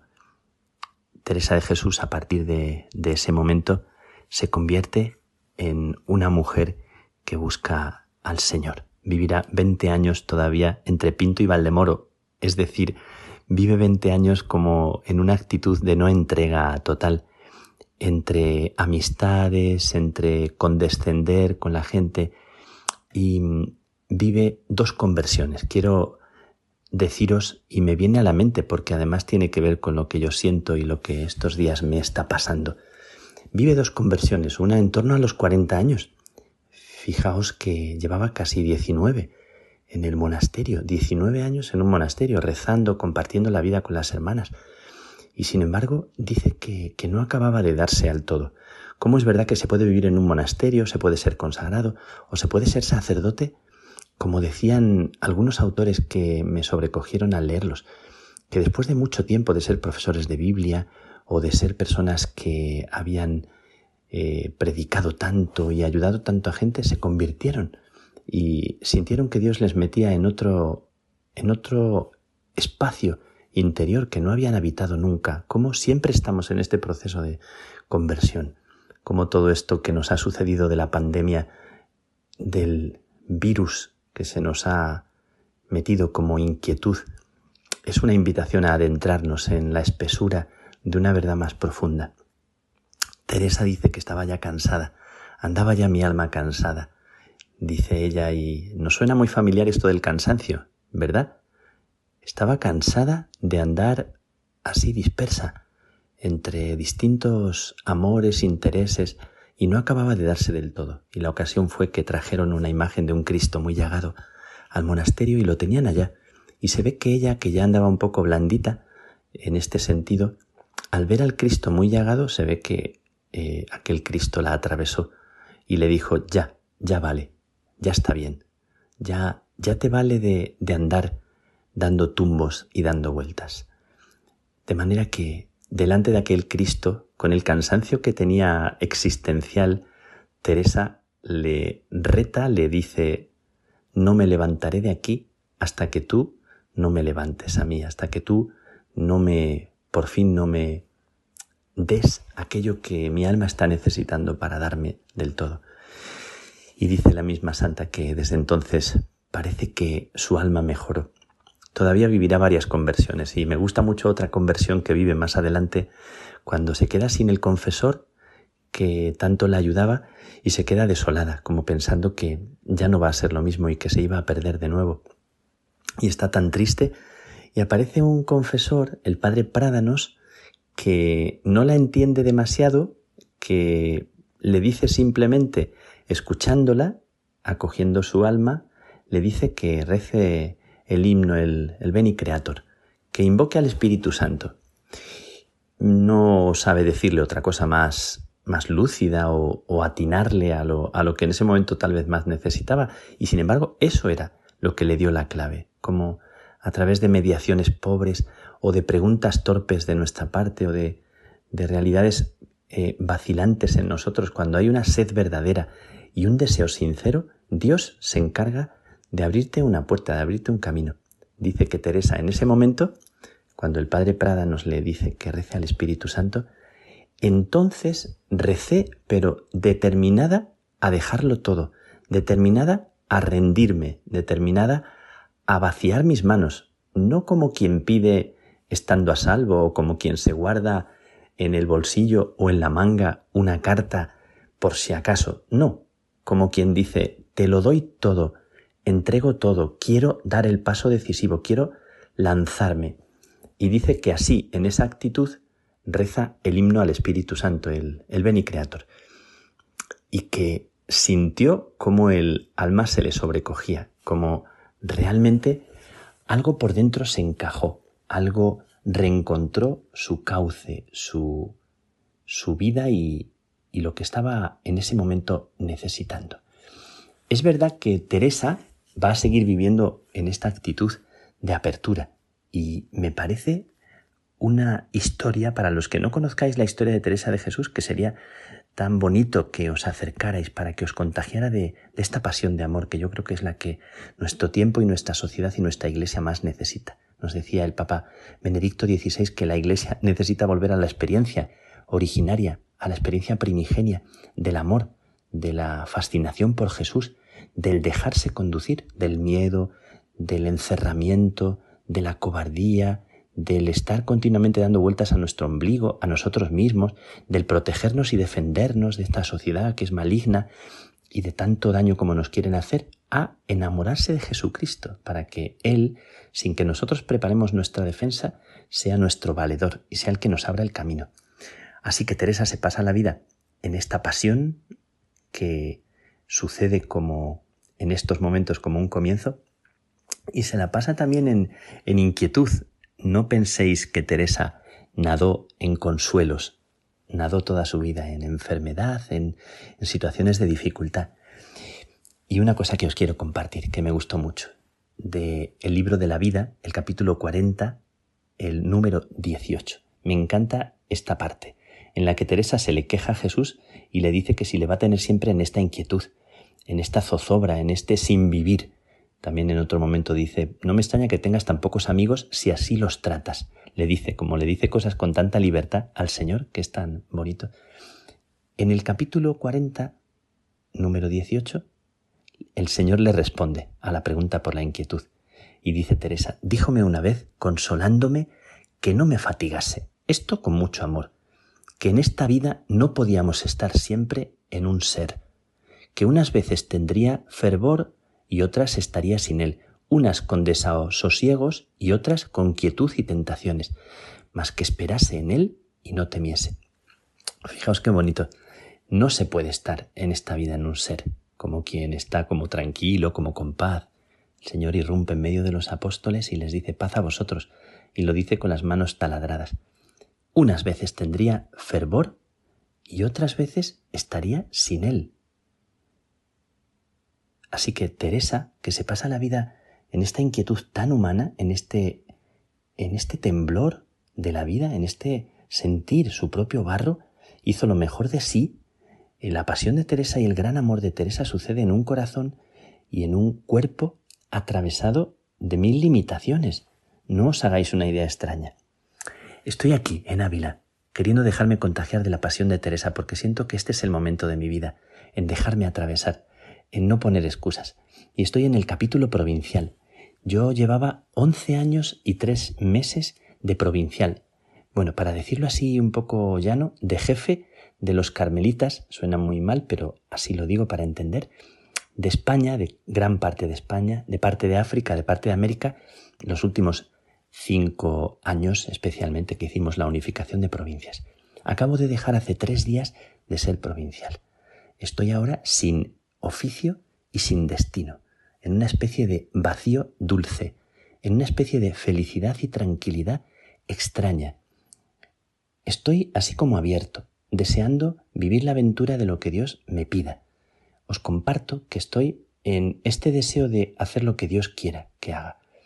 Seguramente tendré unos meses de descanso, no sé dónde vamos a ver, pero estoy como en esta especie de territorio en el cual estoy con las manos abiertas y vacías para dejar que Dios me arme. Qué momento tan bonito Se lo pido a Dios y lo pido a vosotros para volver al amor primero, para volver otra vez a encontrar, a dejarme encontrar. Cuando todo comenzó en mi historia, que tuvo que ver con una mirada, con sentirme mirado, y volver otra vez a sentir la simplicidad, sin armas, sin poder, sin título, sin nada. Ahora mismo hay otros hermanos que están en ese cargo y están pensando cómo animar. Y yo estoy así, como descalzo y con las manos vacías, y con este deseo de dejarle a Dios que haga en mí lo que Él quiera. ¿Qué quiere, Señor, de mí? Me consuela mucho decir esto. ¿Qué quiere, Señor, de mí en este momento? Que me siento pobre, cada vez más pobre, y que da la impresión de que no tengo nada que ofrecerte.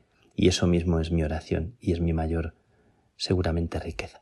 Así que con vosotros comparto este momento aquí, en Ávila, en este lugar tan especial de místicos, de gente enamorada, y en este momento de mi vida, en el cual Dios me hace pobre, pobre de cargos, pobre de títulos, me hace pobre para que mi riqueza sea Él, pues que haga, haz Señor en mí lo que tú quieras, lo que te dé la gana.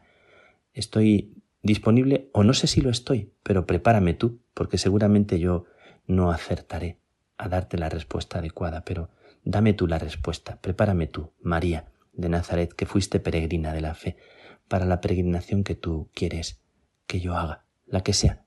Tú eres el que dibujas el guion y el que escribes lo que viene después, en este momento. Enséñame a nacer. Gracias, Almudena, y gracias a los que estáis escuchando, a quienes estáis ahí. Que Dios también rehaga vuestra vida en cada momento y nos dejemos hacer por el Dios que le dijo a Teresa, eh, no temas, con quietud o con tentaciones, espera en mí y no temas, yo estoy, soy yo. Feliz noche. Que Dios os bendiga.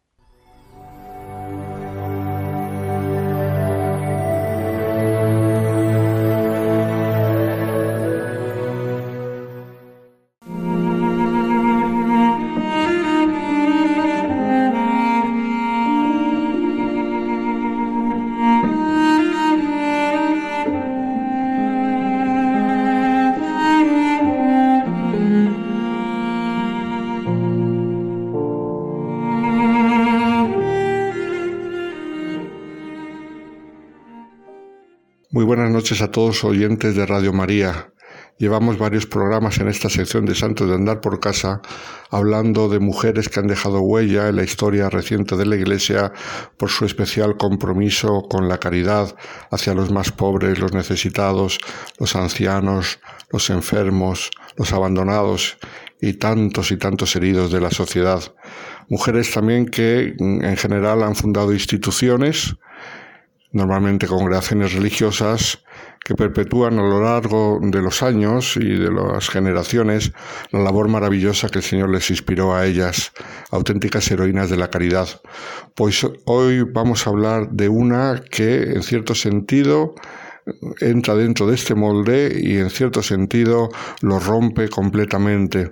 Una mujer excepcional y a la vez un personaje muy discutido fue fundadora de una institución católica, aunque no fue una congregación religiosa, y fue una auténtica heroína de la caridad, aunque su labor consistió sobre todo en defender la justicia contra las injusticias de la sociedad.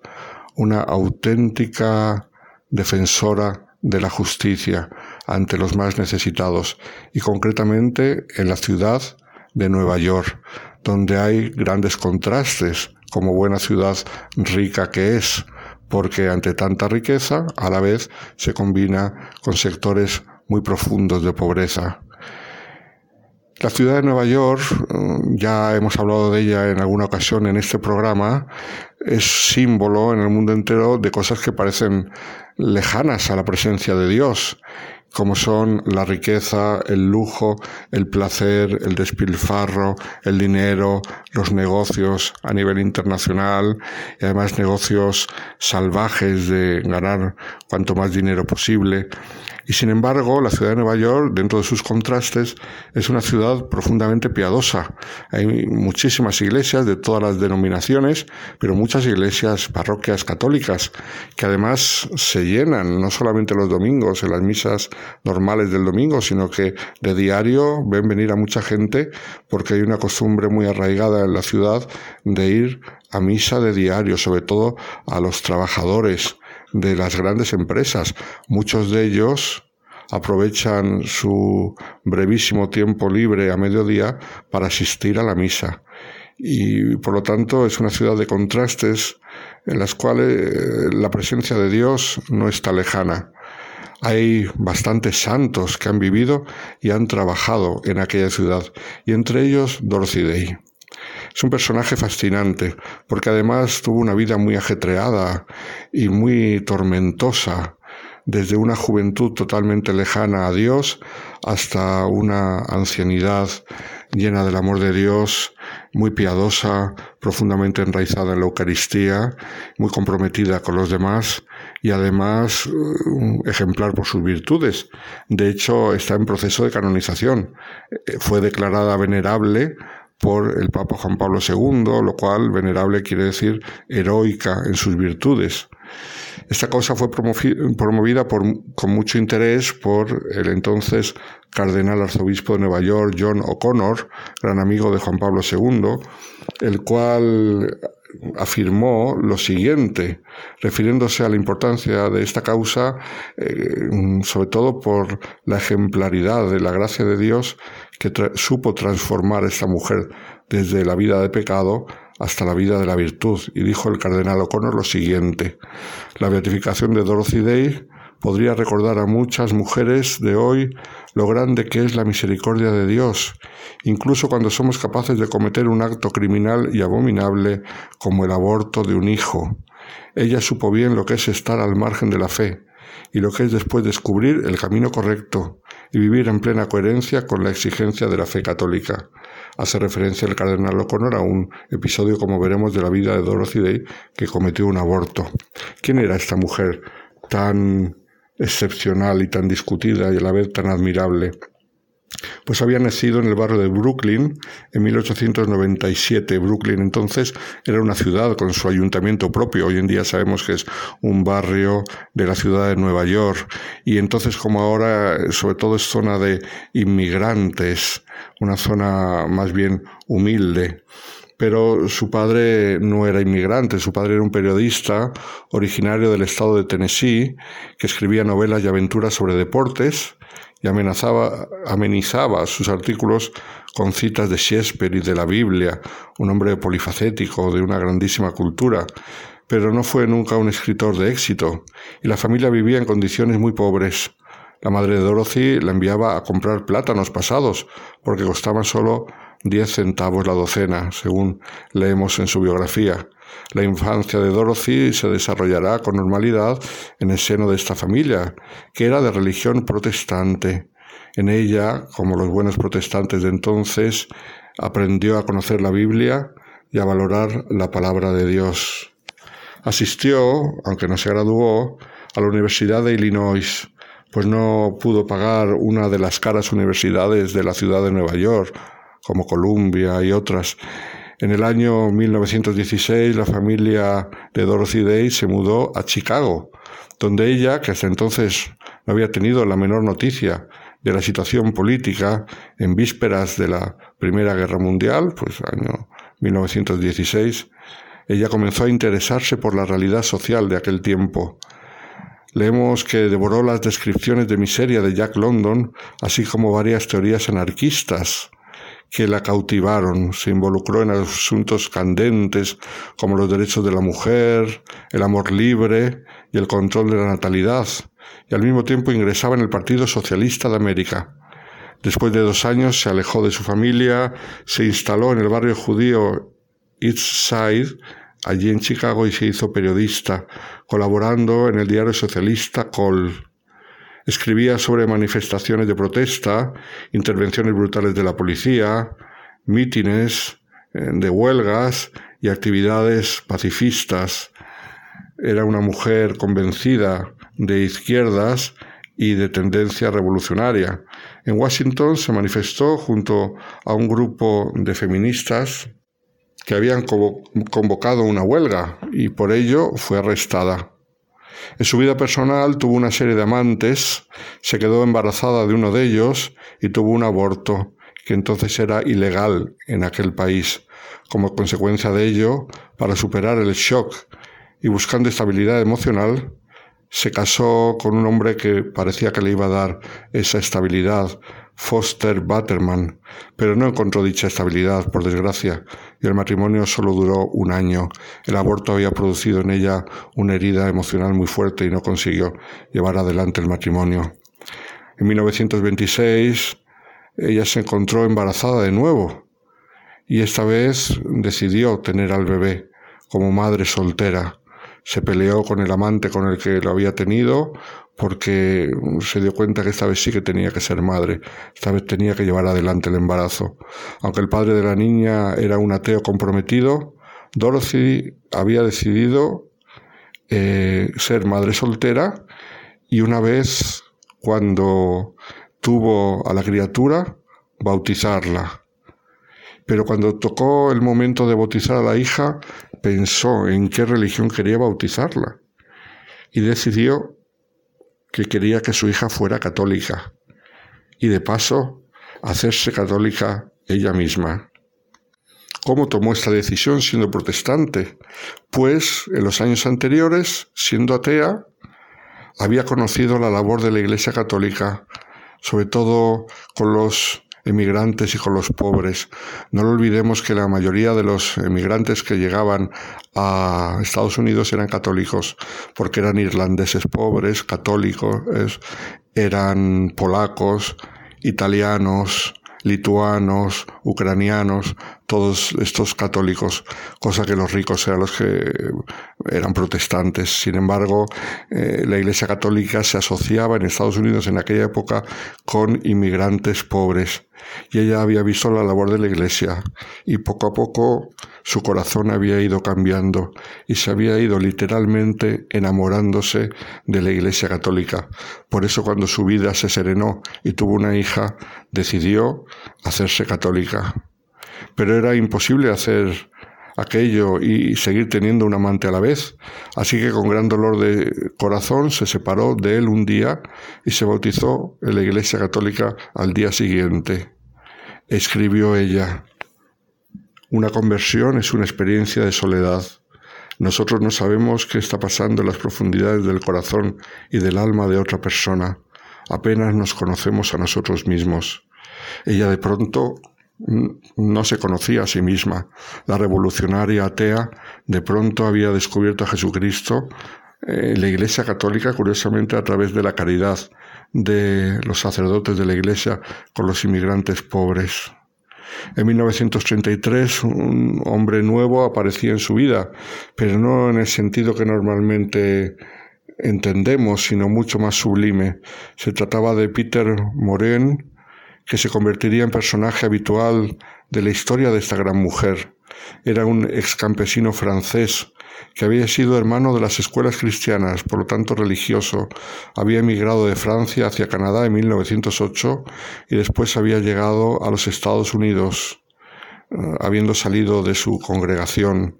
Durante sus años de vagar de un lado para otro, Morin había adquirido una actitud franciscana, abrazando la pobreza como una vocación, eh, sin casarse y sin tener ninguna relación sentimental. Morin había adquirido una vida sencilla y célibe que le había permitido mucho estudio y oración, de los que tuvo, obtuvo la visión de un orden social nuevo inspirado en los valores básicos del Evangelio. Le conoció Dorothy Day a través de la revista en la cual ella estaba escribiendo como periodista y los años siguientes este mm, francés tan sencillo y célibe será su inspiración ella ya será célibe para siempre. Juntos fundarán el periódico católico de Nueva York, The Catholic Worker, un periódico católico para las clases trabajadoras. Mm. Y ella misma escribe, recordando la historia de este periódico, diciendo, empezamos la publicación de The Catholic Worker en mayo de 1933 con una primera tirada de 2.500 ejemplares. A finales de año teníamos una circulación de 100.000 ejemplares y para 1936 eran ya 150.000 ejemplares. No solo fue porque algunas parroquias se suscribieron al periódico por todo el país, sino porque algunos jóvenes comprometidos sacaban el periódico a la calle y lo vendían, y cuando no podían venderlo ni siquiera por un centavo el ejemplar, lo regalaban gratuitamente y lo dejaban en el tranvía, en el autobús, en la barbería o en la clínica del dentista. Y fue aumentando y pasó de ser solamente un periódico a una asociación, el Trabajador Católico, de Catholic Worker. ¿Y cómo surgió la asociación? Pues porque cuando llegó el invierno, las personas sin casa ni hogar empezaron a llamar a la puerta del periódico. Es cuando se vino a crear un centro de acogida para los necesitados que no faltaban en Nueva York por tanta inmigración pobre que venía de Europa. Y después de dicha ciudad se extendió por otras ciudades. Eran centros donde se acogía a todos sin intentar convertirlos, lo que escandalizó a algunos católicos. La misma Dorothy Day explicó que su labor era ofrecer el amor de Dios, no necesariamente convirtiendo, sino que intentando que con su ejemplo y al conocer el amor de Dios, algunos eh, se sintiesen atraídos por el Señor y por su iglesia. A Dorothy Day, aparte de ser una gran activista, la recordamos por su profunda piedad. Se la llamó la radical piadosa fue una mujer de una gran profundidad espiritual, muy piadosa, alimentaba su apostolado con la comunión diaria y la oración que practicaba con gran asiduidad. Era también muy devota de la Virgen Santísima. Los que la trataron la recuerdan como mujer de gran dulzura, una bondad inigualable a pesar de estar acostumbrada a la lucha de, de una humildad también ejemplar. Ella misma dejó escrito en sus escritos espirituales, que son muy hermosos, lo siguiente. Todo lo que he leído de niña sobre los santos me ha emocionado. Podía advertir la nobleza de entregar su vida a los enfermos, a los inválidos, a los leprosos. Pero había otra pregunta en mi mente. ¿Por qué se hacía tanto por remediar el mal en vez de evitarlo, en primer lugar? ¿Dónde había santos que intentaran cambiar el orden social, que no solo ejercieran su ministerio con los esclavos, sino que intentaran erradicar la esclavitud. Ese es un poco el espíritu de ella, su labor, la huella que dejó en la ciudad de Nueva York y en todo Estados Unidos. No solamente solucionar las consecuencias del mal, sino luchar directamente con el mal. Tenemos textos suyos de grandísima profundidad, porque es que sería un gran error creernos que solamente fue una activista, sobre todo hablando de Dios, escribía lo siguiente, el gran misterio de la encarnación en el que se implica que Dios llegó a ser hombre y que el hombre puede llegar a ser Dios, fue una alegría que nos hizo besar la tierra con adoración, porque sus pies caminaron alguna vez sobre la misma tierra, fue un misterio que como católicos aceptamos, pero también estaban los hechos de la vida de Cristo, que Él nació en un establo, que no fue rey temporal, que trabajó con sus manos, que vivió sus primeros años de vida en el exilio y el resto de sus primeros años de naturaleza humana en una tosca carpintería en Nazaret. Él tenía familiaridad con el trabajador migrante y con el proletariado, y algunas de sus parábolas se referían a ellos, él habló de los salarios que se pagaban y la desigualdad de pago para el mismo trabajo, en la parábola de aquellos quienes llegan a la primera y a la undécima hora. Por lo tanto, vemos que ella utilizó la Sagrada Escritura como apoyo y como fundamento de su espiritualidad y de su labor social para con los más necesitados. Además, en un momento determinado de su vida decidió hacerse oblata benedictina, concretamente en el año 1955, y por lo tanto ella reverenció en su vida los valores monásticos del trabajo, la comunidad, la hospitalidad y la paz, y puso como lema en su vida el ora et labora. A la vez se inspiró en el espíritu de San Francisco, en su adopción de la pobreza voluntaria, y también era una gran admiradora de Santa Teresa de Ávila, que como ella era una mujer apasionada, una mística práctica, sin temor a iniciarse en nuevas aventuras por amor a Dios.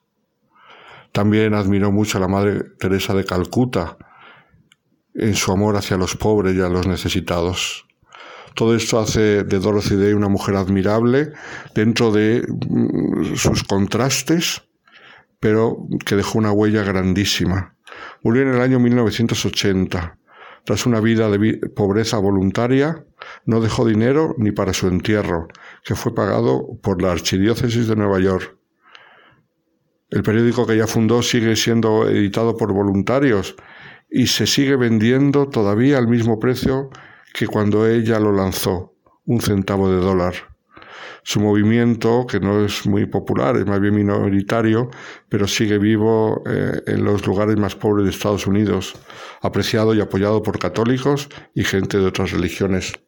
Dorothy Day, una santidad diferente y sin embargo mm, consecuencia, como toda santidad, del profundo amor hacia Jesucristo que ella nutría en su corazón lo manifestó de modo muy concreto ante las injusticias, de modo que a algunos les cuesta incluso entender, pero sin embargo de un modo que nos habla del amor profundo de Dios hacia la humanidad. Muy buenas noches a todos los oyentes de Radio María.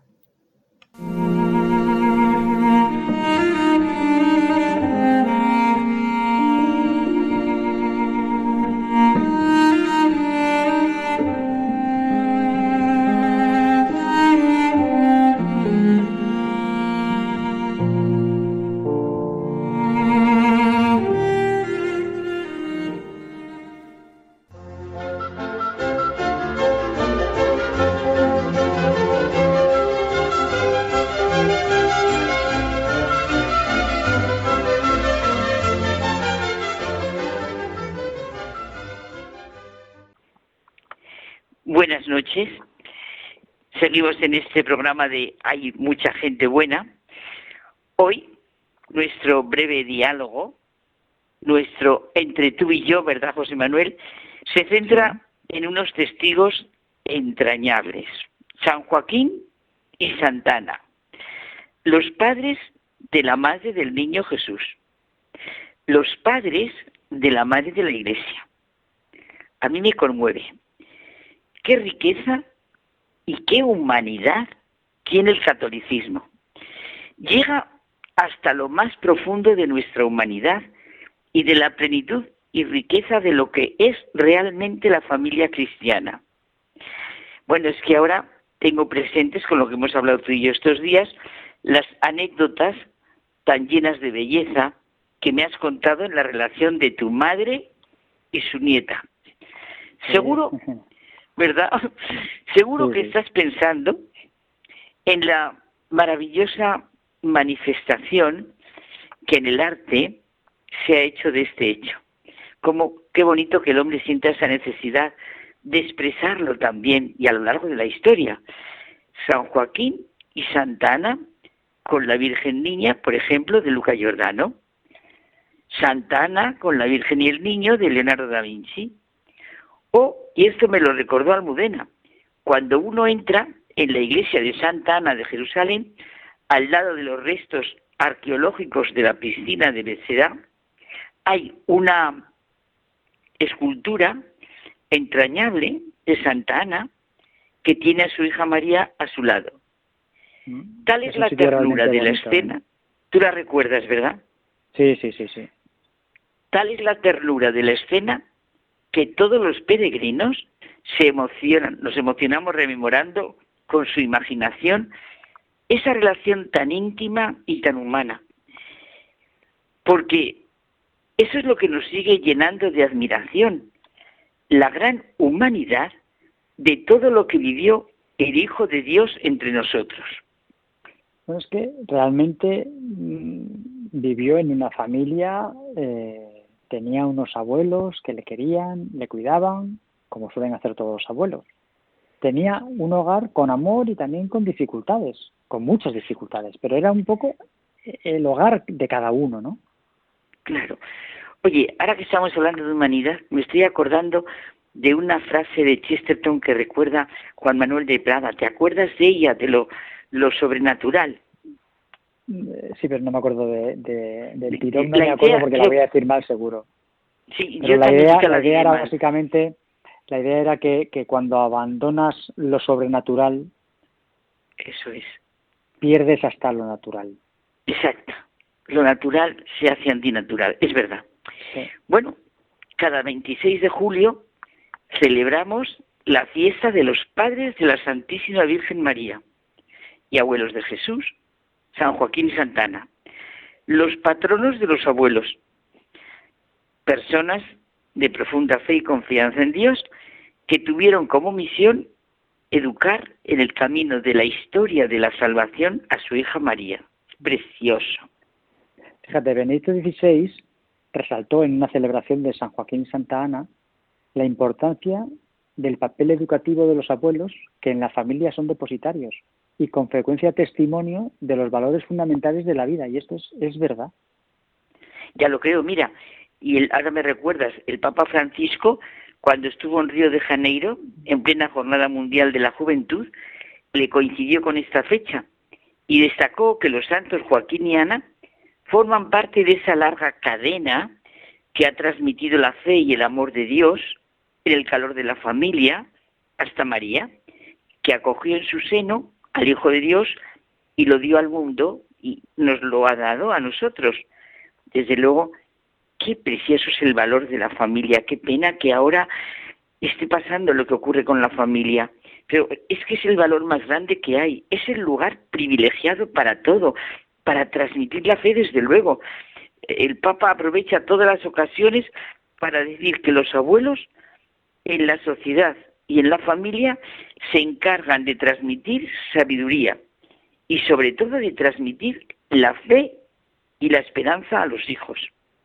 Es que los abuelos, eh, Carmen, eh, son muy importantes en la vida familiar, porque son la sabiduría de la familia. La oración de los abuelos es una auténtica riqueza, un don para la Iglesia. Ellos tienen capacidad para comprender las situaciones más difíciles. Yo creo que son el equilibrio de la familia. Su experiencia les permite relativizar muchas situaciones y, los nietos yo creo que, ven en ellos un amor distinto, especial, que quizá no son capaces de descubrir en sus padres que siempre están envueltos ¿no? en los avatares de la vida cotidiana. También los abuelos tienen ese punto de atención especial. Es verdad, fíjate con lo que estás diciendo. El Papa Francisco recuerda constantemente las palabras que su abuela le dio por escrito el día de su ordenación sacerdotal y que las lleva siempre consigo en el brevario. Desde luego los abuelos son una gran riqueza, muy valiosos en la familia que decimos tradicional. Menuda cara de satisfacción ponen muchos niños al hablar de sus abuelos. Oye, si decimos de verdad con todo el corazón, abuelo, abuela, como niños, vamos, se nos llena la boca como a ellos. Mira, a un niño que era hijo de una antigua alumna mía, y yo también conocía ya mucho al abuelo, le pregunté un día, por hablar con él, cómo tenía, iba a poner una, una cosa a su, a, su, a su abuelo, le iba a poner un sobre, cómo tenía que poner en el sobre a su abuelo. Era ilustrísimo, se lo dije, es que era ilustrísimo el señor, se lo dije a ver si conocía esa palabra, porque ya te digo que el título le correspondía. Y fue curioso.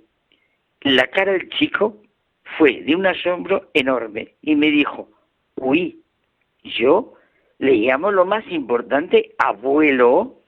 Claro, el mejor título para él.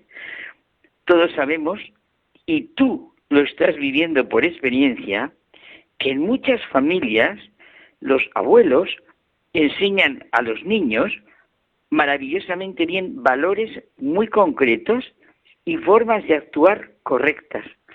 Saben tratarles con cariño, respeto y admiración y sacar lo mejor de ellos mismos. Tú me lo has contado. Sí, sí. Una de las cosas eh, bonitas de esta vida es oír a los abuelos contar cosas de sus nietos, a pesar de la vergüenza de los padres. ¿eh? Y esto no significa que los padres hayan cedido de su autoridad o de sus funciones de padres. Sencillamente, los niños tienen ese enorme privilegio de captar la visión de la vida del abuelo y de la abuela. Mira, recuerdo un día que una niña encantadora me contaba la película de los niños del coro. No sé si la has visto, mm. es una delicia. Y me decía que el maestro era como su abuelo de bueno. Me vino a decir con su lenguaje infantil que además de que se parecía físicamente, es que lo veía tan bueno como su abuelo. Y al preguntarle en qué consistía esa bondad que ella veía en él, en el vigilante educador, el Clement Mathieu, me contestó que era un cuidador estupendo. Se preocupaba por todos los niños. Todos los niños le querían, aunque el que mandaba en el colegio no lo entendía. Pero él conseguía que todos hicieran lo mejor que sabían. Se servía de lo que él sabía muy bien, que era la música, y así formó un coro precioso, un coro, un coro maravilloso. Oye, yo disfruté viendo la película con los ojos de la niña. Y unos abuelos, sí, es una delicia, y otros abuelos contaban que ellos no castigaban nunca a su nieto. Le habían acostumbrado a que cuando hacía algo mal, o se enfadaba o era caprichoso, le mandaban sentarse en una silla a pensar, a pensar con su ángel de la guarda lo que había hecho y lo que ahora tenía que hacer.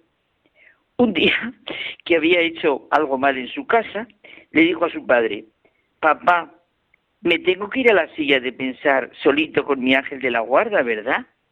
Pero es que está en casa de los abuelos y aquí donde me siento. Estos abuelos acostumbraban a sus nietos a pensar, a encontrar en su interior y por ellos mismos la solución, comprender desde pequeños lo importante que es nuestro pensar y nuestro hacer. Vamos, el refrán, el que hace y no piensa, hace daño. El que piensa y no hace, pues nada, que se queda a medio camino. El que piensa y hace puede llegar lejos. La tarea más importante es aprender a pensar con libertad, como enseñaban esos abuelos a sus niños, a sentir en su interior una presencia con mayúscula que para los pequeños era su ángel de la guarda. Que yo creo, Carmen, que muchos de los problemas que padece nuestra sociedad viene por el acoso de los medios, de la propaganda y al final por la falta de un pensamiento claro, serio, consecuente y responsable. Exacto. La importancia que tiene la familia que ahora no se vive, Dios mío de mi vida. ¿Quién nos impide ver y pensar? Nada, tenemos una silla buenísima para pensar. ¿No te parece, José Manuel? Pues sí. ¿Y nos pues tenemos que marchar? Sí, pero felicitamos a todos los abuelos. Bueno, ya se entiende que abuelos y abuelas del mundo felicitamos. Y ya con eso felicitamos a todas las personas mayores que nos sentimos abuelos. Claro que sí, claro que sí. Bueno, Carmen, hasta la semana que viene. Buenas noches.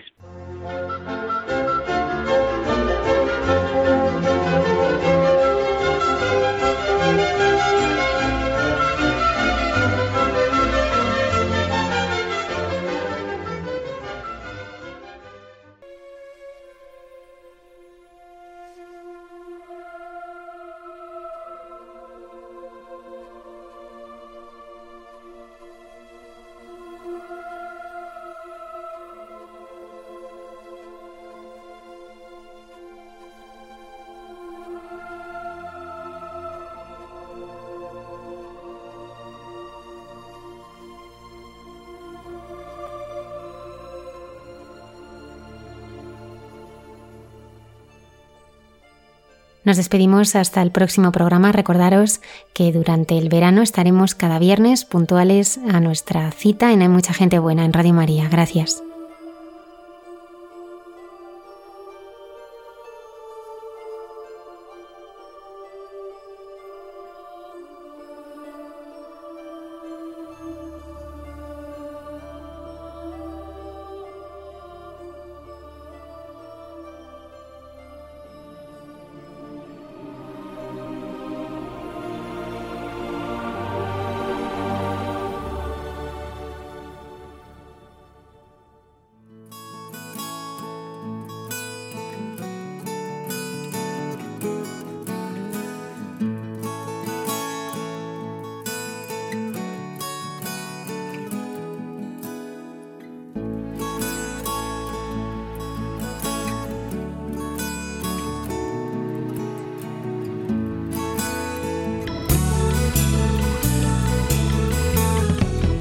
Han escuchado en Radio María Hay mucha gente buena, un programa dirigido por Almudena Delgado.